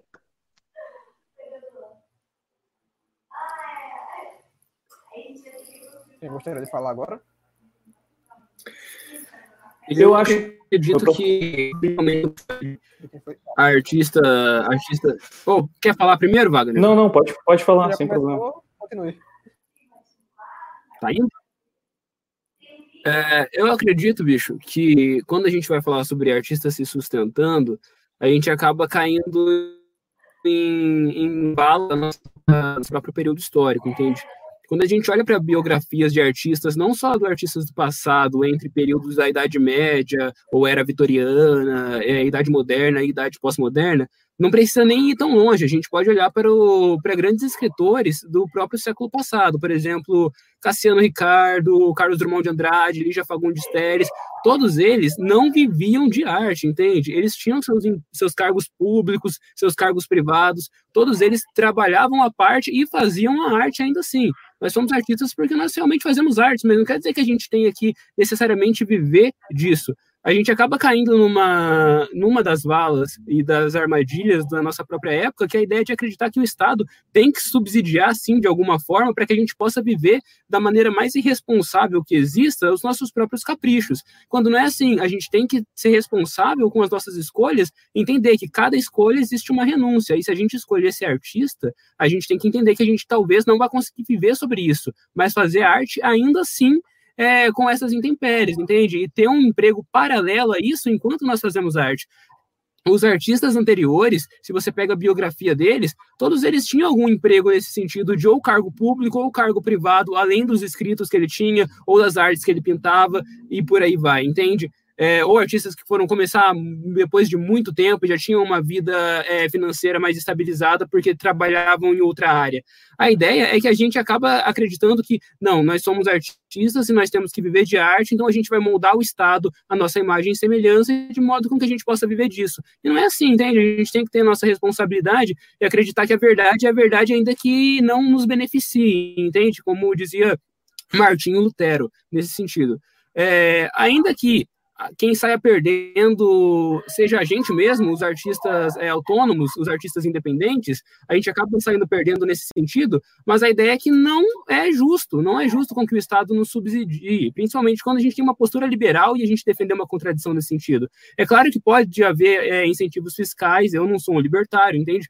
Eu acredito que pode, possa haver incentivos fiscais, possa haver algum tipo de isenção de pagamento de impostos, justamente para isso, e como a própria Cris falou, existem empresas que não vão entender é, ou perceber uma contrapartida é, financeiramente falando, e acaba criando um tipo de concentração de renda, uma má distribuição e um enfoque, um enfoque maior em artistas que já são canonizados, já são celebridades, e eles acabam angariando todo, todo esse sistema de, de incentivo fiscal e não deixando os artistas independentes terem aí um sistema prolífico e salutar para ele desenvolver a arte dele com esse, esse tipo de subsídio estatal. Mas, ainda que não exista ou que exista, o importante é a gente ser responsável e entender que se a gente está escolhendo viver de arte, se a gente está escolhendo fazer arte, a gente tem que arcar com as responsabilidades disso e que todos os artistas da história da humanidade, eles não viveram nesse sentido de que eu preciso receber auxílio do governo ou auxílio da igreja. Existiam artistas que eram sim patrocinados pela igreja, artistas patrocinados pelo governo, mas a gente tem que ter a nossa responsabilidade de entender que não, talvez eu precise ter algum tipo de emprego paralelo a isso e ainda assim fazer arte. Entende? A gente não tem que ter a arte como a nossa vida profissional. A gente tem que fazer a arte independente dos intempéries que existam. Mas eu sou a favor ainda de algum tipo de incentivo fiscal, sim. Não tenho grandes problemas com isso. Não mais do que os meus problemas com o imposto em si, né? Pela, pelas minhas convicções políticas. É, mas assim, eu não, não quis dizer assim, vamos sustentar vagabundo para ficar dentro de casa, se o Estado vai pagar para aquele artista. É, como o, o exemplo não, que o Lucas citou. Uma, uma orquestra sinfônica um músico de orquestra sinfônica, o cara vive ali a dedicação 24 horas para aquilo. Ele não pode trabalhar na lanchonete durante o dia e ensaiar a hora que ele está afim, porque aí o teatro municipal tem que resolver abrir para ele ensaiar na hora que ele pode, porque ele agora é porteiro para pagar o boleto dele. Então, assim, algumas coisas maiores, alguns projetos grandes, eu acho que tem que haver um incentivo. Né? É, é, um pouco complicado isso, nem que seja nesse sentido aí de isenção fiscal, como já existe, de organizar quem pode ou não receber, quais são os critérios, melhorar um pouco os critérios, mas que algum tipo de ajuda deve existir, eu acho que deve. Não é sustentar vagabundo. É, eu é, não tenho nenhum problema com que exista também é, fiscais. Pode falar, Wagner. O Júnior quer complementar? Quer responder a Cris? Não, não, pode falar, Wagner. É, eu concordo com muito do que o Júnior disse. É... A Cris agora acabou de trazer um tópico realmente complicado. Acho que eu vou deixar talvez para entrar nele mais tarde, mas só seguindo o, o que o Júnior estava falando, realmente.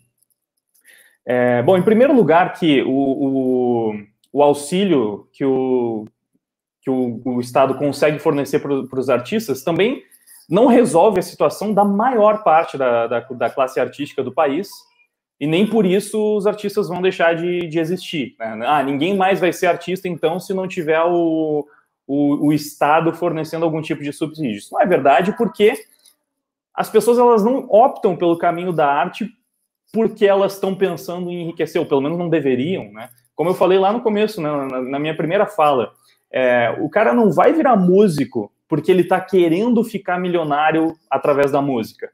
Ele provavelmente vai virar músico porque ele ama a música, porque ele gosta muito daquilo, porque ele quer fazer.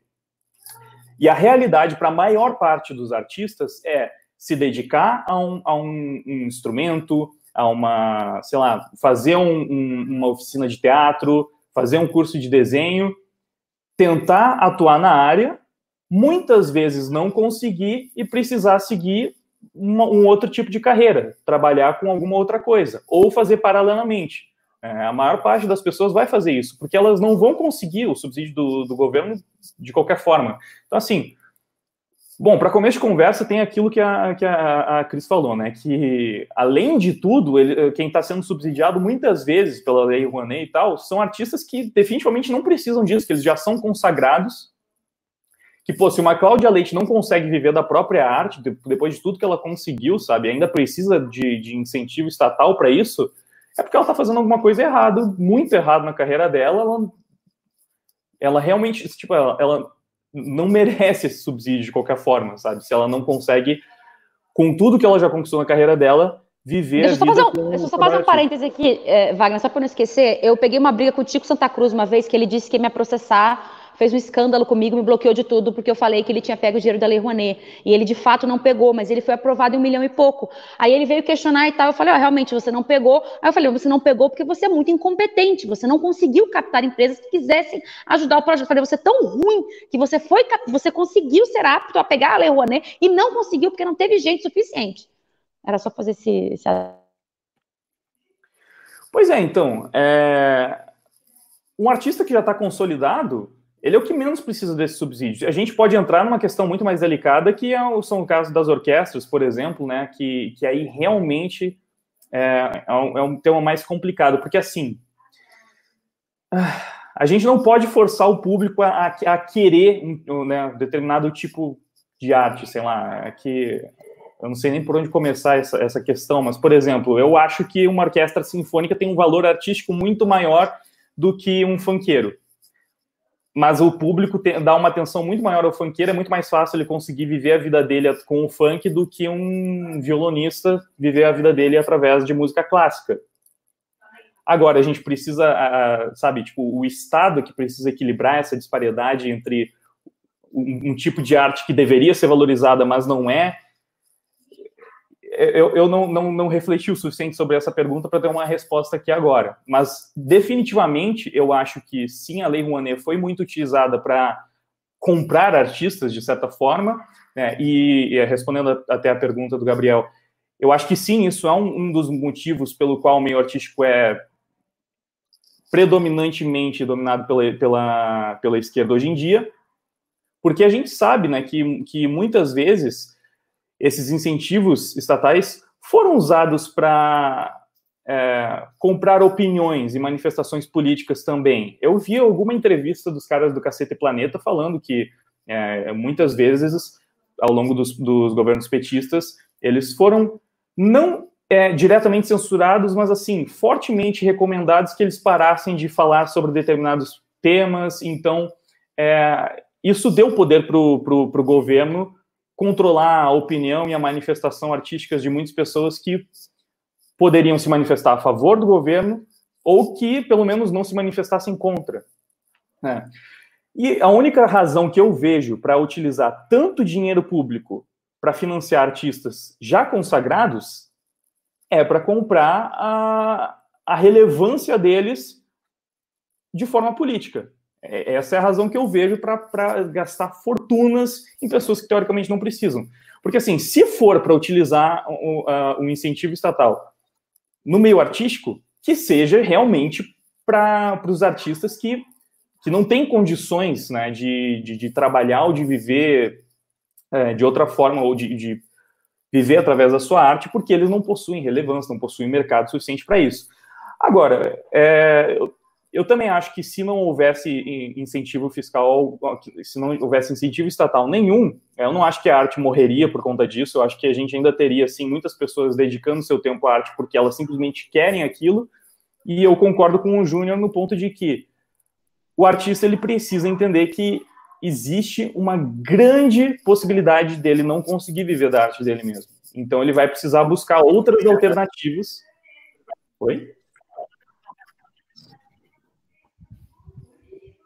Ele vai precisar. Não, ninguém falou nada. Ah. Ele vai precisar buscar outras alternativas, porque é realmente difícil viver de arte. É, é, é, é muito difícil. Né? Muitas vezes vai precisar se tornar um hobby, ou você vai precisar trabalhar simultaneamente com outras coisas, ou você vai, sabe, tipo, ter que se virar do jeito que dá. Se você aprendeu a tocar violão, você pode não, não virar um grande artista nacional que faz shows e lota estádios, mas você consegue tocar em alguns barzinhos, você consegue dar aula de violão, você consegue, sabe, se virar do jeito que dá. Essa é a realidade da maior parte dos artistas no país. Independente do governo estar ou não né, dando algum tipo de incentivo, essa já é a realidade. E eu acho que ela não iria mudar drasticamente se não houvesse esse incentivo estatal. Acho que sim, mudaria para orquestras, né, para alguns casos específicos, mas a realidade da maior parte dos artistas independentes vai continuar a mesma, que é ou assim precisar se virar ao máximo para conseguir viver da sua arte do jeito que dá, ou então fazer alguma outra coisa e levar a arte mais como um hobby mesmo, sabe? Tipo, eu, eu já me deparei com essa, com essa decisão. Eu comecei a tocar muito novo, com 14, 15 anos, estava fazendo show aqui pela, pela minha cidade, Caxias do Sul, e, velho, a maior parte das vezes a gente tocava nos lugares porque a gente queria tocar, porque é muito difícil, principalmente para um bando de adolescente, né, chegar num lugar e já ganhar um cachê legal para fazer aquilo. A gente precisava conseguir vender ingresso, conseguir, sabe, tipo, a gente queria mais achar um espaço para tocar do que qualquer outra coisa. E quando eu comecei a me dedicar inteiramente ao meu canal, é, para tentar viver daquilo, eu fiz uma escolha. Eu pensei, eu vou passar um ano tentando fazer isso aqui dar certo para ver se eu vou realmente levar isso como a minha profissão. Se não der certo, eu vou para algum outro caminho, vou para um tipo de trabalho mais tradicional. E quando eu tiver tempo, eu continuo aí produzindo minhas músicas e lançando, né? Enfim, é, é o jeito. Eu tinha que me adaptar àquela realidade. E eu acho que é assim com a maior parte dos artistas, sei lá, 99% dos artistas do Brasil, talvez do mundo. Só uma coisinha mais aqui, é, um adendo. Eu não, eu, o que eu falo assim de ter um, um, subsídio ou ter uma ajuda, etc., é, é um projeto, alguma coisa que você criou, né? Não é dar um salário para todos os artistas do Brasil, que daí qualquer pessoa que, que acha que faz alguma coisa acha que vai ter direito a isso. Também não acho que o Estado tem que sustentar as pessoas, né? Mas se você tem um projeto, que isso é uma coisa que hoje existe na Lei Rouanet, só que é mal feito, né? Porque se você conhece alguém lá de dentro, se você tem um conchavo de alguma coisa, o seu projeto é liberado com muito mais facilidade. Mas, por exemplo, se você monta uma peça de teatro, você não é uma pessoa famosa, o elenco não é ninguém famoso, você sabe que não vai atrair um grande público, mas o projeto é legal, às vezes é uma peça cultural, uma peça que traga, é, às vezes uma peça infantil, que traga bons valores, etc. E você quer montar aquilo ali, você sabe que não vai ter um patrocínio particular para montar aquilo ali, montar um teatro é caro. Então, às vezes, se você consegue colocar pro, esse projeto numa lei Rouanet da vida, ou em alguma coisa de incentivo fiscal para que as empresas possam ajudar esse projeto, você consegue atrair um público maior, você consegue sustentar esse projeto. Então, você dá emprego para o iluminador, você dá emprego para o cenógrafo, você dá emprego é, para o diretor, para os atores, para o figurinista, para todo mundo que trabalha naquele projeto. Estou né? dando só um exemplo do teatro. Eu acho que esse tipo de lei, como a Lei Rouanet, deve existir de incentivo, mas tem que mudar os critérios para ser aprovado naquilo. Uma Lei Rouanet apoiar um artista que consegue naturalmente um patrocínio sozinho, aí eu acho erradíssimo. É, e eu quero fazer uma ressalva até sobre a Lei Rouanet, né, e sobre os incentivos fiscais que a gente tem no Brasil. Não se trata só de dinheiro público, né? Pela Lei Rouanet, o cara pode doar lá e aí ele vai pagar menos impostos, né? O dono da empresa. E aí eu também acho que tem uma outra questão, né? Se eu vou doar para um artista X, né? E eu vou ter a minha imagem é, associada à imagem dele, eu acho que o cara vai ficar muito mais interessado, pelo menos eu tenho essa impressão, né? Em se associar à imagem, sei lá, da Cláudia Leite, que é conhecida, do que de um cara que ninguém conhece. Então, na verdade, existem várias questões. A grande questão, pelo menos para mim, nessa questão da Lei Rouanet, é que o Estado ele acaba se intrometendo nessa questão das doações, né, das empresas para os cantores. Mas a gente já falou um pouco sobre isso, eu queria voltar o foco para vocês.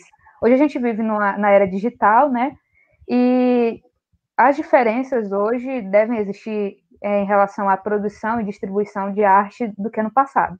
E eu queria saber de vocês, né, o que, que a era digital representa para vocês nesse sentido de produção e distribuição de arte, né? Se vocês enxergam muitas vantagens ou desvantagens, já que hoje muita gente que está muito acostumado com a internet acha que tudo tem que ser de graça também. Então eu queria ouvir de vocês como que vocês veem essa questão, né, de distribuir, de fazer a própria arte de vocês nessa era digital que a gente se encontra hoje. É, olha, é bem difícil de fazer, de traçar um paralelo, porque eu não sei como, não, não sei exatamente como era a realidade antes, né? Mas para mim, é, a, essa era digital foi de suma importância, porque eu, eu não vejo como, sabe, tipo, eu, que espaço eu teria para conseguir ter um público tão grande escutando as minhas músicas ou assistindo os meus vídeos mesmo, não fosse a facilidade que a era digital me proporcionou.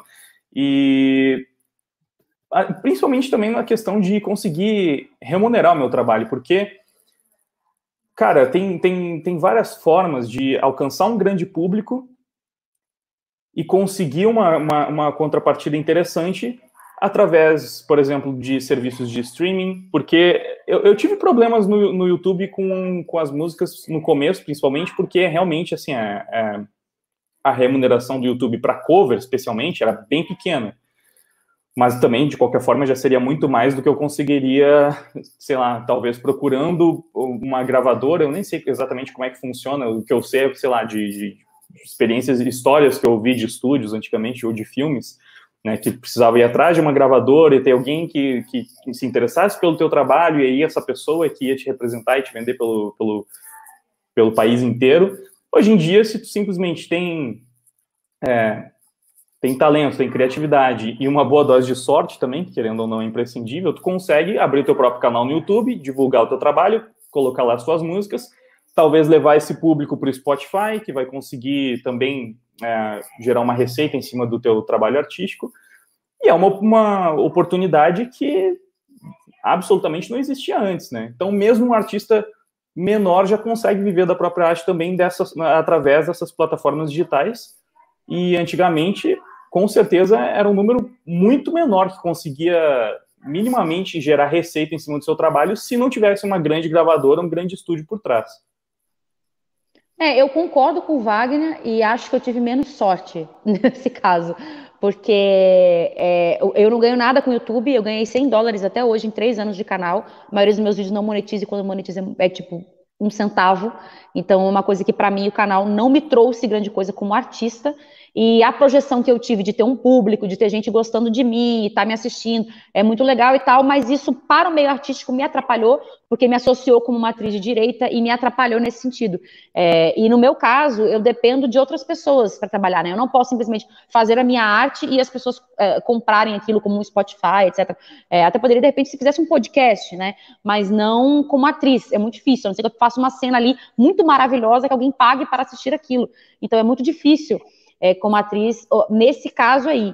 E eu tenho outros amigos que têm, uh, que tentaram entrar no meio de YouTube fazendo cenas engraçadas, coisas interessantes tal, e que não conseguiram crescer muito. Né? É um meio mais difícil das pessoas comprarem a ideia, se inscreverem ali, divulgarem, mandarem para outras pessoas, assistirem de novo, né? Como é o meio da a música em si. Mas eu acho que, de uma forma geral, saindo do meu mundo, da minha realidade, eu acho que a internet ajudou todo mundo, assim, é, no sentido de que hoje em dia todo mundo chega para mim assim, faça um canal, eu falo, faz. Seja do que você quiser fazer, seja culinária, seja para falar da sua vida, seja para fazer o que você quiser fazer, porque hoje em dia a internet te possibilita a colocar o seu conteúdo de forma gratuita. Você vai ali e coloca eu tô aqui? Estão me ouvindo? Sim, sim, estamos ouvindo. É, então, eu acho que é uma forma, a internet é uma forma que as pessoas têm de colocar o Ai, seu conteúdo gratuito e talvez ainda e talvez ainda ganhar em cima daquilo. Então, alô, eu acho que é um, é um modo de exposição. Quem que tá perdido? Acho que é o Júnior, não? Acho que é o Júnior. Você tá ouvindo a gente? Pessoal, tá ouvindo? Sim, a Cris caiu. É, posso voltar, entrar aqui? ah, tá tu, não, tu não caiu, Cris. Eu é, acho que eu... tá com algum problema. Tu que me expulsou do teu. é, Sampaio, abre aí a Beleza, live. tu finalizou? Resolver. É, é, Você não consegue ver a Cris? Ela tá aqui falando. Eu te agora vejo. Agora eu consigo, agora eu consigo. Ah, bem. Pode continuar, Cris. Então, não, em resumo, então, não quero bicho, me estender é... muito. Só... É só isso. Eu acho que para mim não foi uma Sim. coisa muito boa, mas acho que para a grande maioria das pessoas, a internet é uma possibilidade de você mostrar o seu trabalho. Se você, sei lá, artesão, você consegue explicar lá no YouTube como é que se faz tal coisa, você pode ganhar um dinheiro em cima daquilo, você pode divulgar a sua loja, o seu trabalho. Então eu acho que a internet ajudou todo mundo de um modo geral. Né? No meu caso é um pouco mais difícil, mas acho que no geral ajudou todo mundo. Então acho que uma boa coisa. Pode falar. Você ouviu a pergunta? É, atenuando também, eu acredito que. Eu ouvi sim. É, ah, tá existem inúmeros artistas, é, milhares ou dezenas de milhares, que nós nunca ouvimos falar e que a gente nunca vai ouvir falar porque eles foram silenciados pela escassez de material e instrumentos que, que não haviam necessariamente antigamente, certo? E graças à internet, às plataformas digitais, esses espaços estão sendo cada vez mais democratizados e a gente tem um desdobramento maior e um feedback maior, entende? É, o artista ele faz arte para si mesmo, entende? Só que no, no momento em que ele ganha um feedback é algo muito mais estimulante quando você ganha feedbacks negativos ou quando você não ganha nenhum tipo de feedback, é totalmente desestimulante e acaba sendo algum dos atenuantes para que você não faça mais e que você atrofie no momento em que a internet ela acaba disponibilizando um tipo de plataforma que leva o seu trabalho para quem sabe onde, todos os lugares do país ou outros lugares do planeta, em algum sentido de outros países, e acaba sendo algo internacional, algo intramarítimo, você fica boquiaberto e acaba se rendendo à grandeza desse tipo de, de plataforma e acaba sendo uma benção de certa forma, entende? Nós que somos artistas, nós sabemos a qualidade do nosso trabalho, acaba sendo muito bom no sentido de divulgação e no sentido de tanto feedback quanto no sentido de vender também e ganhar algum dinheiro em cima disso. Não necessariamente viver disso, quem pode viver disso, amém, mas também quem quer ter um tipo de renda extra acaba sendo totalmente prolífico, entende? Para a gente conseguir ter uma estabilidade financeira e para a gente se sentir mais satisfeito no sentido de mostrar nossa arte para as outras pessoas.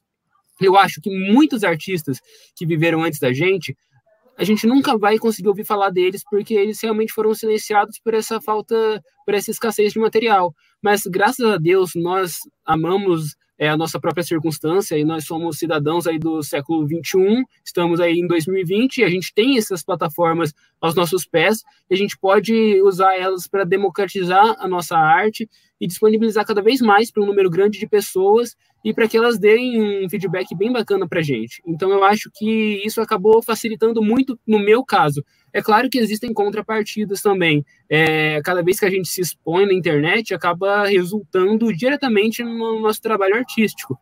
Como a Cris falou, a militância dela acaba prejudicando, em algum sentido, a execução da vida profissional dela. A gente tem que saber é, qual é a linha tênue da nossa própria vida particular e da nossa vida realmente como personagem artístico, como persona artística, de modo com que isso não vá se canibalizar, entende? É, a, própria, a nossa própria liberdade e fórmula de expressão que a internet disponibiliza para gente pode sim servir como um grande canibalizador e pode devorar tudo que a gente faz de belo na nossa arte, a ponto que as pessoas não liguem para nossa arte, porque a nossa persona realmente acaba se sobrepondo e as pessoas se desagradam com a nossa persona.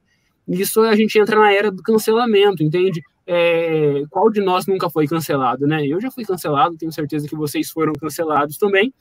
E isso acaba sendo a parte negra da internet. Só que, em algum sentido, isso acaba sendo muito pequeno diante da grande possibilidade de disponibilizar nossa arte para centenas de milhares de pessoas.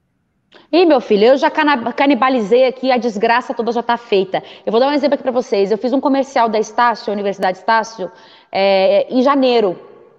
E aí o dono da produtora já me conhecia da, do YouTube, da, do Instagram, enfim, já me conhecia. E ele falou assim: olha, você foi selecionado, eu não sei nem como. Aí ele, mas tem uma grande chance do seu material não ir para o ar. Porque você fala muita polêmica, você tem muita opinião polêmica, e geralmente eles dão uma olhada no, no Google o nome da pessoa, e você provavelmente vai ser barrada. Eu falei, bom, que desgraça. E, enfim, os comerciais foram ao ar no YouTube, deles, da própria Estácio, mas eu nunca vi circular em, nem, em canto nenhum esse meu comercial de propaganda, enquanto eu vi os outros já circulando. Então eu tenho lá o contrato com a Estácio, né, que eles podem ficar cinco anos para usar o material, mas não estão usando por esse sentido. E aí também o contrário também aconteceu. Eu coloquei alguns comerciais desse no, no Instagram, por exemplo, e as pessoas comentaram é, embaixo marcando a Estácio em massa para que tirem do ar, porque só porque eu fui lá falar com o Bolsonaro, enfim, para me cancelar ali de certa forma. Então, no meu caso, a internet, o, o meu viés político, então assim, eu digo uma coisa para vocês: se você for ator, não enverede para o lado político nenhum, fica quietinho na sua, porque senão você tá ferrado. Cris, só uma coisa, é, é quem estava pedindo para te cancelar, eram bolsonaristas ou eram pessoas de esquerda ou os dois? Não, bolsonaristas, total, total. O pessoal É, de esquerda fala- me cancela quando eu falo de feminista, quando eu bato mais os Hum. esquerdistas e tal. Mas de uns tempos pra cá, é, a militância bolsonarista ela é muito mais, ela, ela é igual a- a- aos petistas ferrenhos. Eles são cegos da Porque mesma eles falam forma. muito do cancelamento da esquerda e eles mesmos fazem isso. Né? Fazem igual, tentaram me queimar com a Estácio de toda forma, e eu não sei se funcionou ou não, mas, enfim. Mas o que eles pegaram para te cancelar com a Estácio? Contas? Oi? O comercial foi ao ar no final das contas? Não, então, no YouTube foi porque foram todos no YouTube da Estácio, mas o comercial ia passar, por exemplo, assim, propaganda de Instagram, propaganda do YouTube, e, e- e pelo que me consta, hum, o meu não foi ao ar, então eu não sei se de repente vão usar isso mais pra frente, ou se realmente me tiraram do negócio, é, que seria uma boa visibilidade pra mim como atriz também, né? Então eu não sei se aconteceu isso. Mas o, o que os bolsonaristas usaram para te cancelar era.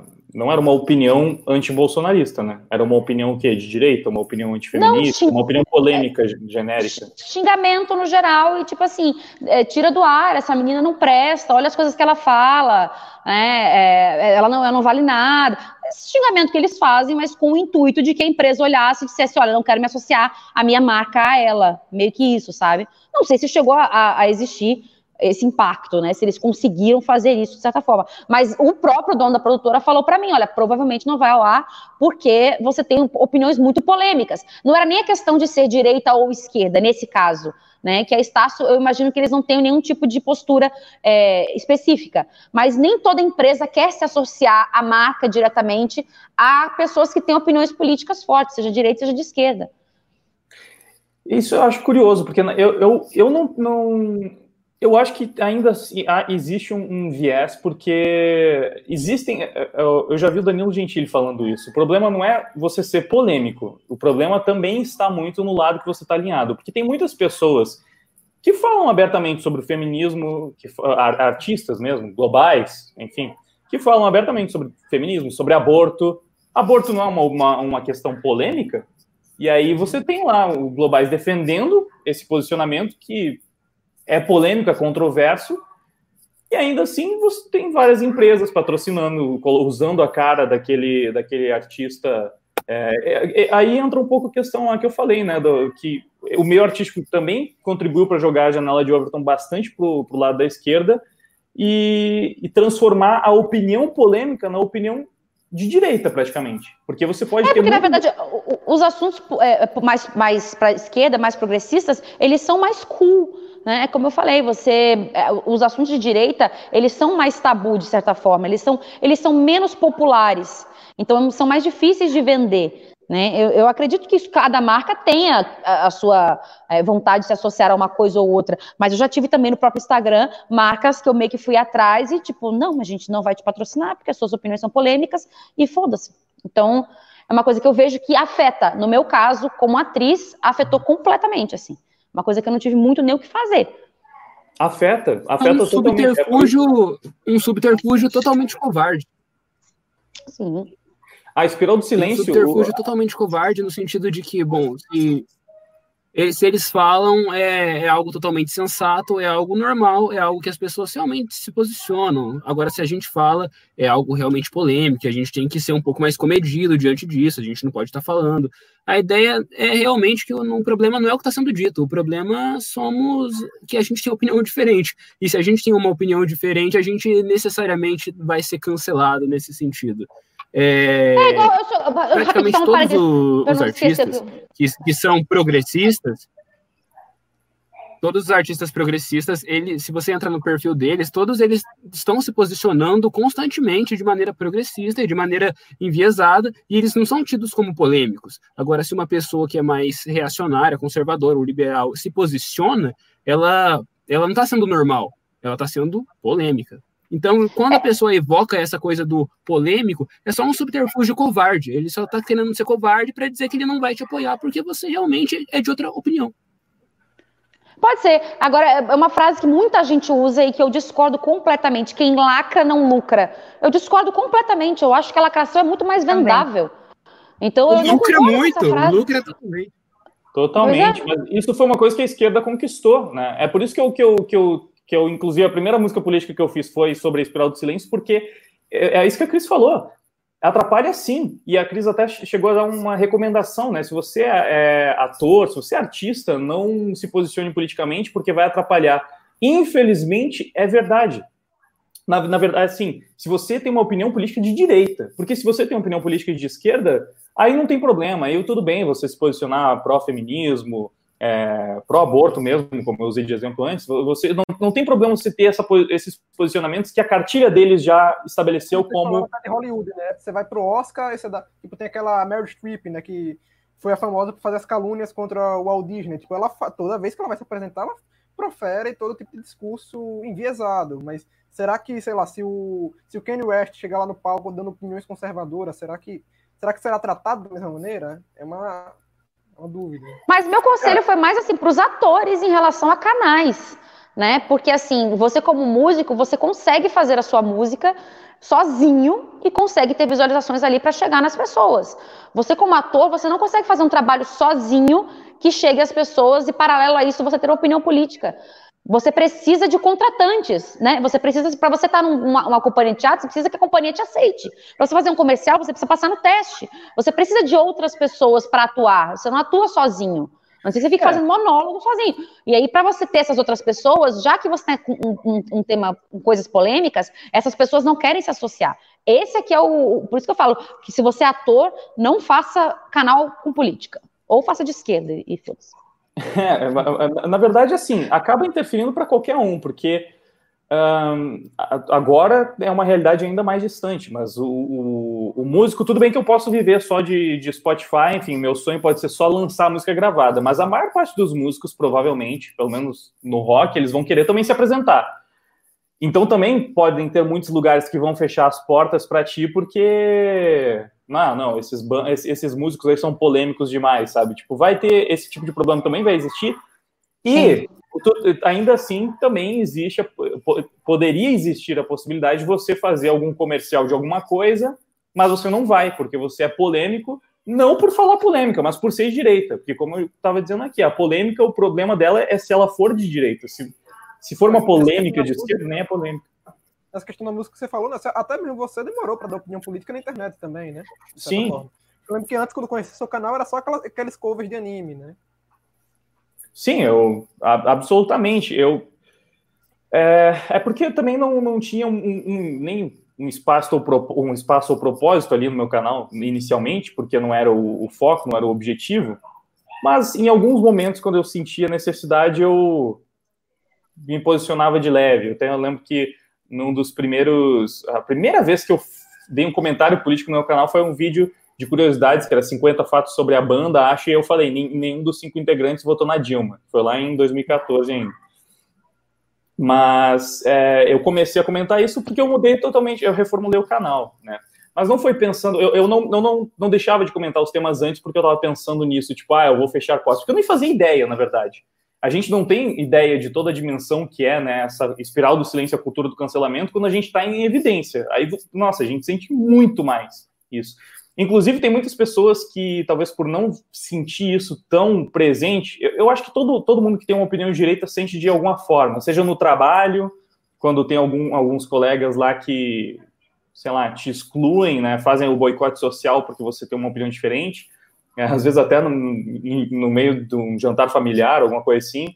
É, tem muitos, muitos inscritos no meu canal que falam que tem esse, esse tipo de problema na faculdade, né? Então, essas pessoas, elas sentem isso de alguma forma, né, no seu, no seu dia a dia, mas eu acho que é difícil ter ideia da dimensão do quanto isso atrapalha, do quanto isso dificulta quando você se expõe tanto e para tantas pessoas. E principalmente no meio artístico, onde a, a gente precisa da própria imagem para trabalhar, e sabe que quando você se posiciona no lado da direita, muitas portas realmente vão se fechar e isso é, não tem como não ser problemático, sabe? Você ainda dá seu jeito, você se vira, você consegue fazer as suas coisas, mas você com certeza tem bem menos oportunidades, tem várias portas que se fecham. Enquanto para os esquerdistas, comecei... não, não. Eu já comecei meu canal já me ferrando de primeira, porque eu fiz um vídeo já metendo pau nas feministas. Aí foi o primeiro, já deu mais de 10 milhões de visualizações, o negócio bombou. Então eu já não tive mais nem pra onde correr no primeiro. Eu nem pensei quando eu fiz, nem imaginei. Quando eu fiz, eu já falei, ih, agora já foi. Mas é isso. Porque é um caminho sem volta, né? Tu fez o primeiro vídeo político, já, já é suficiente também. Aí não, não tem mais. Tu já virou o, o extrema-direita preconceituoso. Tipo, para aquela galera que domina né, os, sei lá, os principais meios de comunicação, tu já virou isso, então já é suficiente para que, que as portas estejam fechadas. É, pessoal, vou aqui ler algumas perguntas, né? Pessoal que tiver perguntas, vai mandando aqui no, no, no chat que eu e a Evelyn vamos lendo, né? Deixa eu sair um segundo aqui para pegar meu carregador, que o celular vai descarregar. Certo. É rápido, é rápido. Wagner, então, enquanto isso. Vai aí. Manuel Pinheiro mandou. Wagner, para você, quais são as obras que melhor trabalham as questões políticas? Obras que melhor trabalham questões políticas. De qualquer tipo de obra? Olha, eu vou falar de alguma coisa que eu acompanho, né, do que é, está mais na minha área. Uma obra que eu tenho gostado bastante e que tem sido tem, tem abordado questões políticas de forma bem presente na história é Shingeki no Kyojin. Eu tô, eu tô bem surpreso. O anime é um, é um anime, né? Mas eu tô falando do mangá. Ele caminhou para uma direção que eu não esperava no, no começo, quando eu comecei a acompanhar e tenho achado sensacional como ele traz várias questões, várias discussões políticas e sem, sem oferecer um lado, assim, não é não não tô falando isso porque é um anime de direita, não, não necessariamente. Eu, eu tenho eu sei que tem muitos muitos progressistas inclusive que acompanham e adoram a história mas ele traz discussões. Uma coisa muito presente na, na, na discussão do, de Shingeki no Kyojin é, é, o lance da dívida histórica, né? E a abordagem que a história dá para isso é sensacional. E, e, e, ele, e ele joga pro autor, assim, interpretações. É aquele tipo de história que te deixa bastante dividido. Talvez muitos de vocês é, conheçam Death Note, que é um anime que ficou bem popular, onde não necessariamente você pode dizer que tem um herói e um vilão, porque você pode assistir Death Note e, e, e ficar do lado do L ou do lado do Kira, né? Que são os dois, é, os dois protagonistas. Shingeki no Kyojin. Hã? Kira estava certo. Então, é, é, é, um, é um anime que não, que não ele, ele, não te obriga a escolher um lado. Ele não pinta simplesmente, ó, esse aqui é um mocinho, esse é o vilão, esse aqui tá certo, esse aqui tá errado. E Shingeki no Kyojin foi por mais ou menos por esse caminho. Eu achei sensacional e acho que no momento é a melhor obra com abordagens políticas aí que eu estou acompanhando. Tem uma pergunta do Pedro Henrique para o Júnior. É, ele não entendeu se o Júnior concorda ou não com os subsídios. Júnior? É, a minha questão com o subsídio, ela necessariamente entra em algum tipo de colapso com a minha postura política em si. Eu ainda não tenho definido ainda como padrão se eu sou alguma espécie de libertário, se eu sou algum tipo de liberal, porque eu não tenho uma opinião política formulada completa. Eu vago muito pelo lado austríaco da economia e pela escola de Chicago, Chicago Boys, só que eu ainda não me defini como libertário em algum sentido, ou conservador em algum sentido. Então, quando alguém me pergunta e eu quero ser breve, eu digo que eu sou liberal, então, portanto, eu gosto de alguns conceitos é, do Nobel de, de Economia, que é o Milton Friedman, que ele ainda assim mantinha alguma política de subsídio, algum tipo de assistencialismo, o próprio esquema de Bolsa Família é uma ideia que foi compilada em algum sentido dele, né, uma ideia de distribuição de renda em algum sentido assim. Eu tenho uma certa familiaridade com isso e determinada simpatia, só que eu estou disposto a mudar de opinião diante de novas evidências. Eu não tenho nenhum problema com isso e o que eu digo é que eu acho que a gente tem que ser responsável quanto artista, entendendo que a gente pode realmente não conseguir viver de arte e tudo bem. Os artistas a vida inteira não viveram de arte, entende? É, só que gente, eu não tenho nada contra necessariamente questões é, problemáticas com subsídio. Acho que se existir também, eu não votaria contra, entende? Eu não tenho essa pira de querer me posicionar a todo custo sem ter algum tipo de informação que eu realmente considere veredito. Então, como eu não tenho de fato um veredito, eu só simpatizo. Simpatizo com o Milton Friedman com suas ideias aí um pouco mais assistencialistas, ainda que liberais, né, descentralizadas.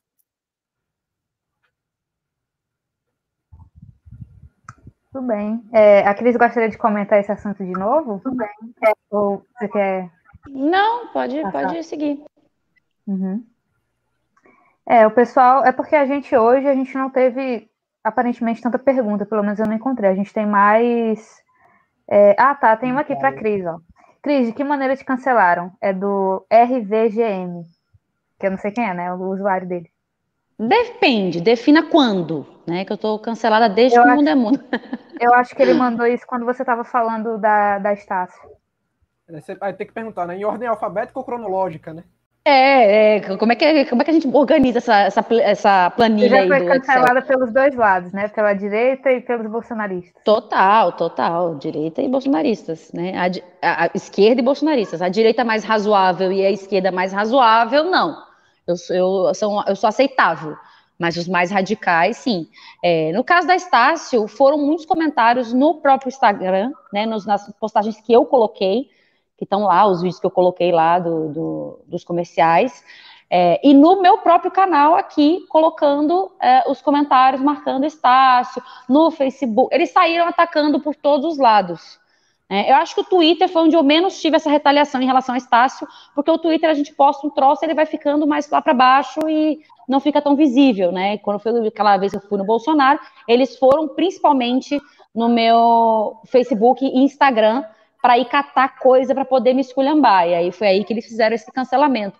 Mas também assim, não mudou muito minha vida, né? A questão que eu, que eu, citei disso não foi nem o cancelamento dessas pessoas, que, como eu falei, eu não sei se chegou a atingir a Estácio, de certa forma, não sei se alguém da Estácio chegou a ver esse tipo de, de comentário, mesmo sendo comentários em massa, eu não sei se elas chegaram a ver, mas uh, o comentário que eu fiz foi só por, pela questão de que a Estácio é, já de antemão me avisaram que talvez eu pudesse não ter o mesmo alcance que os outros atores fizeram a mesma coisa que eu, pela questão de ser polêmica. Mas cancelamento eu tô mais do que acostumada. Ah, cancela mesmo, dane-se. Posso pegar esse gancho do que Você a é profissional falando, em cancelamento, né? Especialista. Pode falar, Wagner. Eu lembrei de uma coisa, né? A Cris falou que quem lacra não lucra, que é um jargão aí que não faz nenhum sentido. Eu também acho que, de forma geral, não faz. Mas eu, tava, eu, eu lembro que até comentei isso no meu canal. Por que, que começaram a falar que quem lacra não lucra? Porque, de fato, as empresas elas não estavam lucrando, né? Tipo, muitas vezes que uma empresa fazia, um, uh, produzia é, um, um, produto super lacrador, um filme, por exemplo, um filme, uh, posso dar o exemplo das Caça-Fantasmas, que claramente foi para tentar agradar a agenda feminista, trocaram todo o elenco original, que eram homens, por um elenco feminino, e o filme foi um fracasso, né? Então, tu tem várias, vários exemplos aí, né, no, no meio artístico, no meio do, do, das empresas é, tendo prejuízo por conta da lacração. O curioso é que, mesmo com as empresas tendo, tendo esses prejuízos frequentemente, é, os, os, artistas, de forma geral, eles estão lucrando com isso. Né? Isso que é o bizarro, porque, uh, beleza, a, era da, é da Warner, os Caça-Fantasmas, a Warner teve prejuízo com o filme, a Warner não lucrou. Mas todas as atrizes convidadas ali lucraram com isso, elas ganharam com isso, realmente, sabe? Tipo, elas por defenderem essa, essa cartilha, enfim, essa agenda, talvez, elas tiveram a sua recompensa.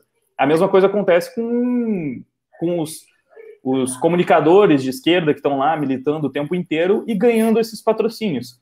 Então, isso que é, que é o curioso, né? Ver o, o, o poder do lobby esquerdista que, mesmo com, com consecutivos fracassos, mostrando que o público não quer isso necessariamente, eles estão cansados desse tipo de conteúdo lacrador, e estão dando prejuízo para as empresas que estão lá produzindo, mesmo assim, os artistas de, que, que expõem opiniões de esquerda estão se dando bem nessa história, no fim das contas. Até porque a própria polêmica também ela é vendável, né?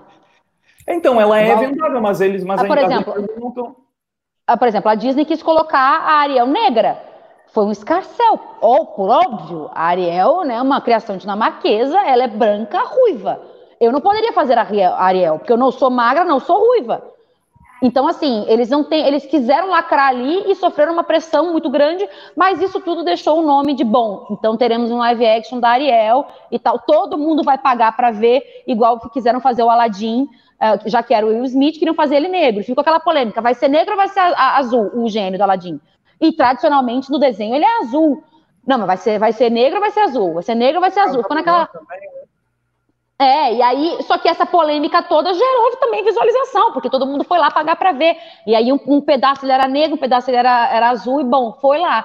Eu acho que é, é, uma grande minoria as empresas que se dão mal com a lacração. Você pode pegar qualquer polêmica, a empresa vai lá, levanta a bandeira antifascista, sei lá o quê, nem sabe o que, que é. Muitas marcas levantam de, ó, oh, mulheres, não sei o que lá, porque viva o feminismo, e, e elas lançam isso. E essa jogada de marketing funciona para muita gente. Infelizmente. também não, não, acaba não sendo só lacração também, né? O mercado consumidor, porque também quando a Disney começou, é, os negros não eram é, o foco do mercado naquela época, né? Hoje eles têm mais espaço, né? nós temos mais espaço. Então, é, eu acho que a, a, grande polêmica mesmo foi mais é, eles terem escolhido uma personagem que, que era ruiva, né? Como você falou. É, tô, tô, falando isso só para o pessoal não, não, confundir as coisas, eu entendi o que você quis dizer. É, quer dizer, o que você disse. É, e assim, como a gente já está fazendo quase duas horas de live, né? Queria perguntar para vocês é, como que vocês querem encerrar, assim, se vocês têm, querem deixar alguma mensagem, querem é, falar de novo de algum ponto, reforçar alguma coisa antes da gente encerrar, vocês podem ficar à vontade. Eu queria só complementar. Uh, então. Bom, só ponderando. Opa, pode ir, Wagner. Eu ia só enfim, encerrar minha participação, acho, dentro desse assunto mesmo, que apesar de realmente a polêmica ela também atrair marketing, publicidade, eu não tenho certeza se realmente isso está funcionando, pelo menos para, assim, eu, vou falar mais de Hollywood mesmo. Talvez, eu até consigo pensar no exemplo da Gillette, que eu lembro que teve uma, um comercial da Gillette, se eu não me engano, foi foi, foi o comercial da Gillette que era, que era ofendendo, ofendendo os pais ou menosprezando os pais, alguma coisa assim. Não, masculinidade tóxica. Era um comercial da Gillette sobre masculinidade tóxica. Que realmente, assim, o, deu, deu uma. Teve uma proporção gigantesca, tipo, muitos dislikes no comercial da Gillette. E isso atraiu muita atenção para o produto. Só que aí ficou aquela, aquela divisão, né? Ao mesmo tempo que a, os esquerdistas adoraram e tudo mais, e ficaram, tipo, né, comprando mais uh, os produtos da Gillette para fortalecer a, a, a, empresa que corroborou com, a, com, o discurso deles, muitas pessoas da direita começaram a, exercer o boicote para demonstrar que eles estavam insatisfeitos com aquela narrativa. E eu lembro que o posicionamento oficial da Gillette foi que o, o boicote não interferiu nas vendas do produto, que continuaram a mesma.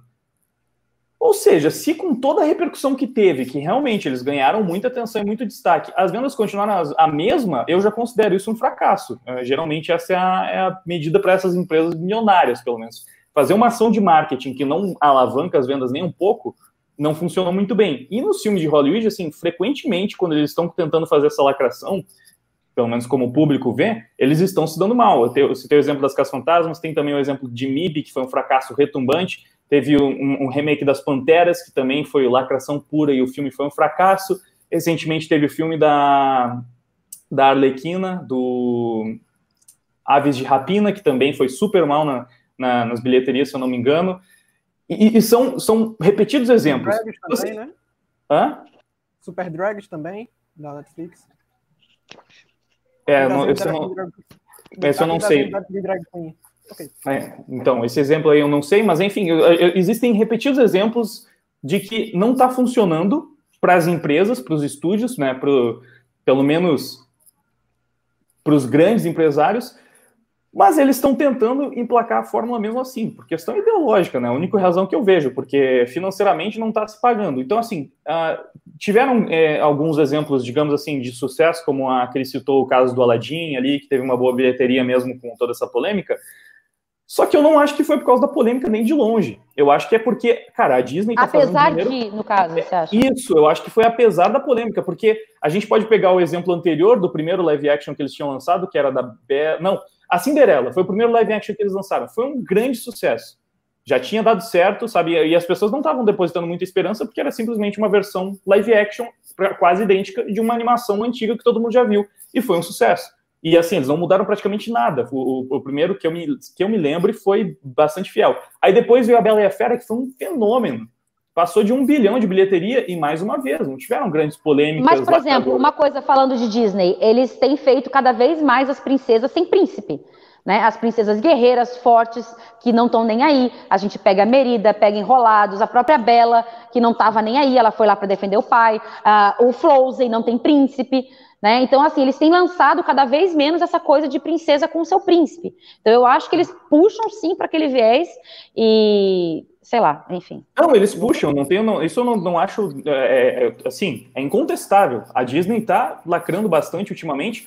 A questão é que a Disney é a empresa que consegue fazer de forma mais competente, que consegue colocar isso nas suas histórias sem, sem deixar com que isso interfira e com que isso impacte negativamente. Até porque eles estão conquistando um prestígio perante o público imenso.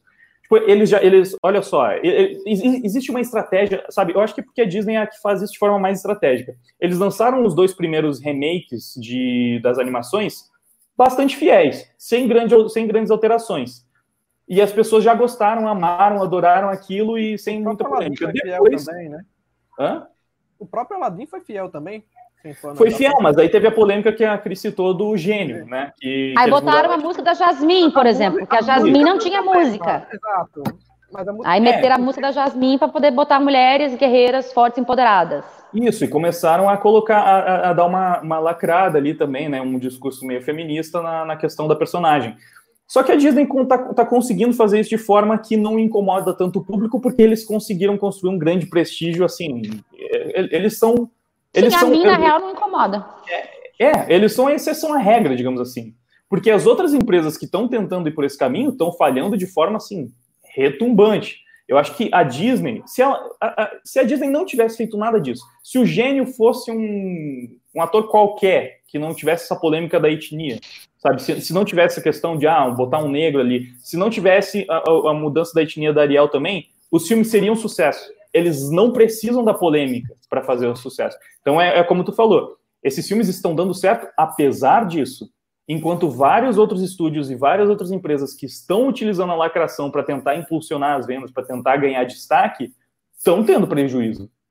E isso é o que é, é, é o mais bizarro, né? O que mais, para mim, isso é o que mais demonstra como a esquerda conseguiu dominar esse, esse cenário de forma absurda, porque, mano, a gente está falando de empresários que querem, acima de qualquer coisa, lucrar, eles querem dinheiro e eles estão aceitando perder dinheiro por conta de uma ideologia. As, as atrizes que estão fazendo esses filmes feministas e tudo mais, elas estão ganhando, mas o estúdio não está. E mesmo assim eles continuam fazendo. Isso é muito louco. Júnior, você quer deixar sua mensagem? Quando a gente fala, por exemplo, de grandes empresários ou. ou a gente não consegue encerrar de falar muito. É, de grandes corporações de grandes corporações e grandes produções também, a gente não tem que se ligar somente nessa pira de acreditar que existe todo um complô maligno por trás de tudo, e que tudo realmente é lacração e que tudo realmente é um plano maligno. A verdade é que as pessoas realmente acreditam nessa, em algumas posições nesse sentido, de modo totalmente autêntico. Elas defendem isso e querem colocar isso na arte, e desde que tenha qualidade, como vocês mesmo é, bradaram, se apesar disso fizer sucesso, é porque teve qualidade. Eu acho um ponto negativo. Eu não gosto de ver com, quando personagens forçam a mudar a etnia, ou quando personagens forçam a colocar algum tipo de aspecto social que não está originalmente no catálogo, ou que acaba abrindo precedentes para novas interpretações, eu acho um pouco forçado. Só que, ainda assim, existe espaço para qualidade. E como você mesmo disse, a Disney ela acaba fazendo isso muito bem. E a gente tem que entender que, assim como nós temos as nossas opiniões e preferências políticas, eles têm a deles também. E não é necessariamente é, algo somente lacrador. É que eles realmente acreditam nisso e eles têm que ter a liberdade artística deles também para é, colocar é, mulheres com esse teor ou coisas. A Ariel Oi? Negra não aceito. A Ariel Negra não aceito. Não aceito. Não, não não, totalmente. É... Vou fazer barraco é, na porta Disney. que são realmente bastante forçadas. Não, so, não somente na Disney, como em, em, muitos jogos de videogame tem sido alvo de polêmicas também. Histórias em quadrinhos existem esse tipo de polêmica. Adaptações de filmes que não são necessariamente da Disney ou de séries para Netflix também. É, questões até de cabelo de personagens é, a gente tem que entender, bicho, que apesar que muitas vezes seja ruim, ou que muitas vezes, apesar disso, a série continua tendo qualidade, é um erro a gente classificar tudo isso como lacração, e é um erro a gente classificar tudo isso como um, um poder maligno que realmente quer destruir tudo e todos. A gente tem que ter um pouco mais de flexibilidade e entender algum tipo de pluralidade política e entender que, olha, tudo bem se você fizer isso desde que tenha qualidade. Agora, se você não tiver qualidade, realmente não vai lucrar. Não é quem lacra não lucra, é que quem faz coisa sem qualidade não lucra. Quem faz coisa com qualidade A gente tem que se ligar à ideia de fazer algo realmente belo, realmente com qualidade e dar espaço para as pessoas de esquerda que realmente querem fazer isso, que elas possam fazer, assim como a gente tem que criar pontes entre eles para que a gente seja respeitado quando a gente fizer também. Entende? Eu não quero que as pessoas é, façam lives sobre mim dizendo que eu estou é, querendo subjugar a mulher ao padrão bíblico no sentido de inferioridade, porque eu estou fazendo aí uma história em quadrinho onde a mulher aceita uma submissão masculina para o marido diante do casamento cristão eu não, não quero esse tipo de complô no meu pé, entende? Assim como eu não quero fazer um complô no pé deles dizendo que tudo é lacração. Eu acredito que dá pra gente se respeitar legal e dizer, olha, cara, isso que você fez não teve qualidade, você tentou forçar aí um aspecto social que não foi legal, mas tudo bem, bicho, entende? A gente não tem que levar um pouco na esportiva também. É, e para finalizar também, eu queria dizer que a gente falou bastante aqui sobre é, questões políticas questões artísticas, mas fazer um incentivo aí para a galera é, ainda que você não tenha vocação ou que você tenha vocação, faça arte, bicho.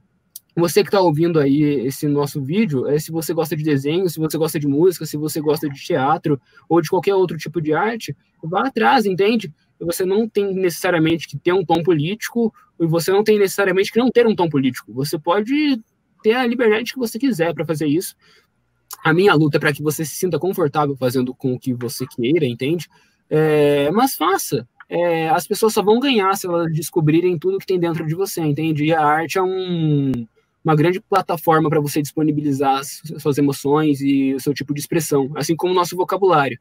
É, a gente não pode dizer que as pessoas que não têm vocação para vocabulário, elas nunca vão falar tão eloquentemente quanto nós, mas as pessoas têm que falar do mesmo jeito, porque quem fala se exorciza, quem fala evita neurose, assim como quem faz arte evita neuroses também. A gente está se expressando e não tem nada melhor do que se expressar. Então, independente da qualidade da sua arte, faça arte, com o tempo a gente vai melhorando aos pouquinhos, beleza?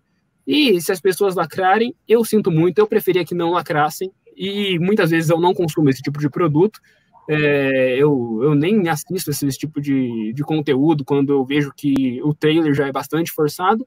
Só que eu zelo bastante para entender as qualidades por trás disso e que se, se jogam luz apesar disso. Como o próprio Wagner falou, a Disney ela faz isso de modo retumbante, de modo que as qualidades do, da própria Disney ela não precisa da polêmica. E ainda assim ela faz sucesso, apesar da polêmica. Mas se ela quer fazer polêmica, tudo bem, cara. Eu, como um liberal, acho que tudo nosso. Se quiser fazer, pode fazer aí, beleza. É Bom, eu vou ser breve, quero agradecer todo mundo aqui, agradecer vocês é, que tiveram nesse papo aqui, agradecer todo mundo que assistiu a gente, que comentou e tudo mais. É, bom, enfim, segue a gente nas redes sociais e quero aproveitar esse gancho de questão de artistas que a gente falou tanto, como é difícil a gente tentar ficar nesse meio. Incentivem os seus amigos artistas. Divulgar o trabalho de uma pessoa é de graça, não custa nada. É, volta e meia, o Wagner, que eu conheço há mais tempo, vai lá e retuita um troço meu, faz um comentário num vídeo meu, para me dar apoio, já que ele é muito maior que eu na, nas redes sociais. Então, façam isso com seus amigos. Se eles têm um trabalho, seja uma música, seja um canal, seja uma coisa de desenho, seja uh, um balé, qualquer coisa que você saiba que seu amigo faz, incentive, coloque nos stories, divulga, é, faz um comentário positivo. Se tiver algum tipo de doação para fazer, faça também, é, porque muita gente adora ajudar artista famoso. Né, e, e deixe de ajudar os seus. Então, principalmente se você for de direita, tem esse pensamento para a gente continuar fomentando a arte para a gente continuar fazendo arte nesse país. Então é isso. E me sigam aí nas redes sociais. Desculpa se eu falei muito. Eu falei que estava doente e, e tô tagarela aqui. Mas é isso. Obrigada, gente. Eu não, eu não disse que era cura? Tá tagarela mas eu tô, porque tá viva. Que bom. Mas o pior é que eu tô mais febre e tô bem mal. Mas, é, mas vocês são muito ela Você se mutou. O microfone, é. falando? Se, se mutou no final da fala. Não, é só isso. Eu tô me sentindo mal, mas tá, mas tá bom. A gente tá batendo papo aqui, não, então eu vou ficar, vou ficar até o final. Pois é, a gente agradece você ter vindo. Melhoras, viu, Cris? Tá sentindo mal. Melhoras. É, melhoras. E, bom, eu agradeço a todos vocês, né, que estavam aqui hoje, né, que disponibilizaram o tempo de vocês, que trouxeram tantas questões importantes e todos também que estão nos assistindo. Obrigada. Eu também gostaria de agradecer a todos vocês que toparam participar, né? Acredito que foi extremamente engrandecedor, né? Com pessoas que são de fato da, do ramo artístico, que tem experiência nessa área, sempre trazendo suas experiências aqui para o debate, né? Como eu disse, se inscrevam no canal do pessoal, né? Sigam a página do Júnior, o canal da Cris, o canal do Wagner. E quem quiser apoiar o canal também, o apoio está na descrição. Se inscrevam no canal e clique no sininho. Até a próxima aí. Muito obrigado a todos.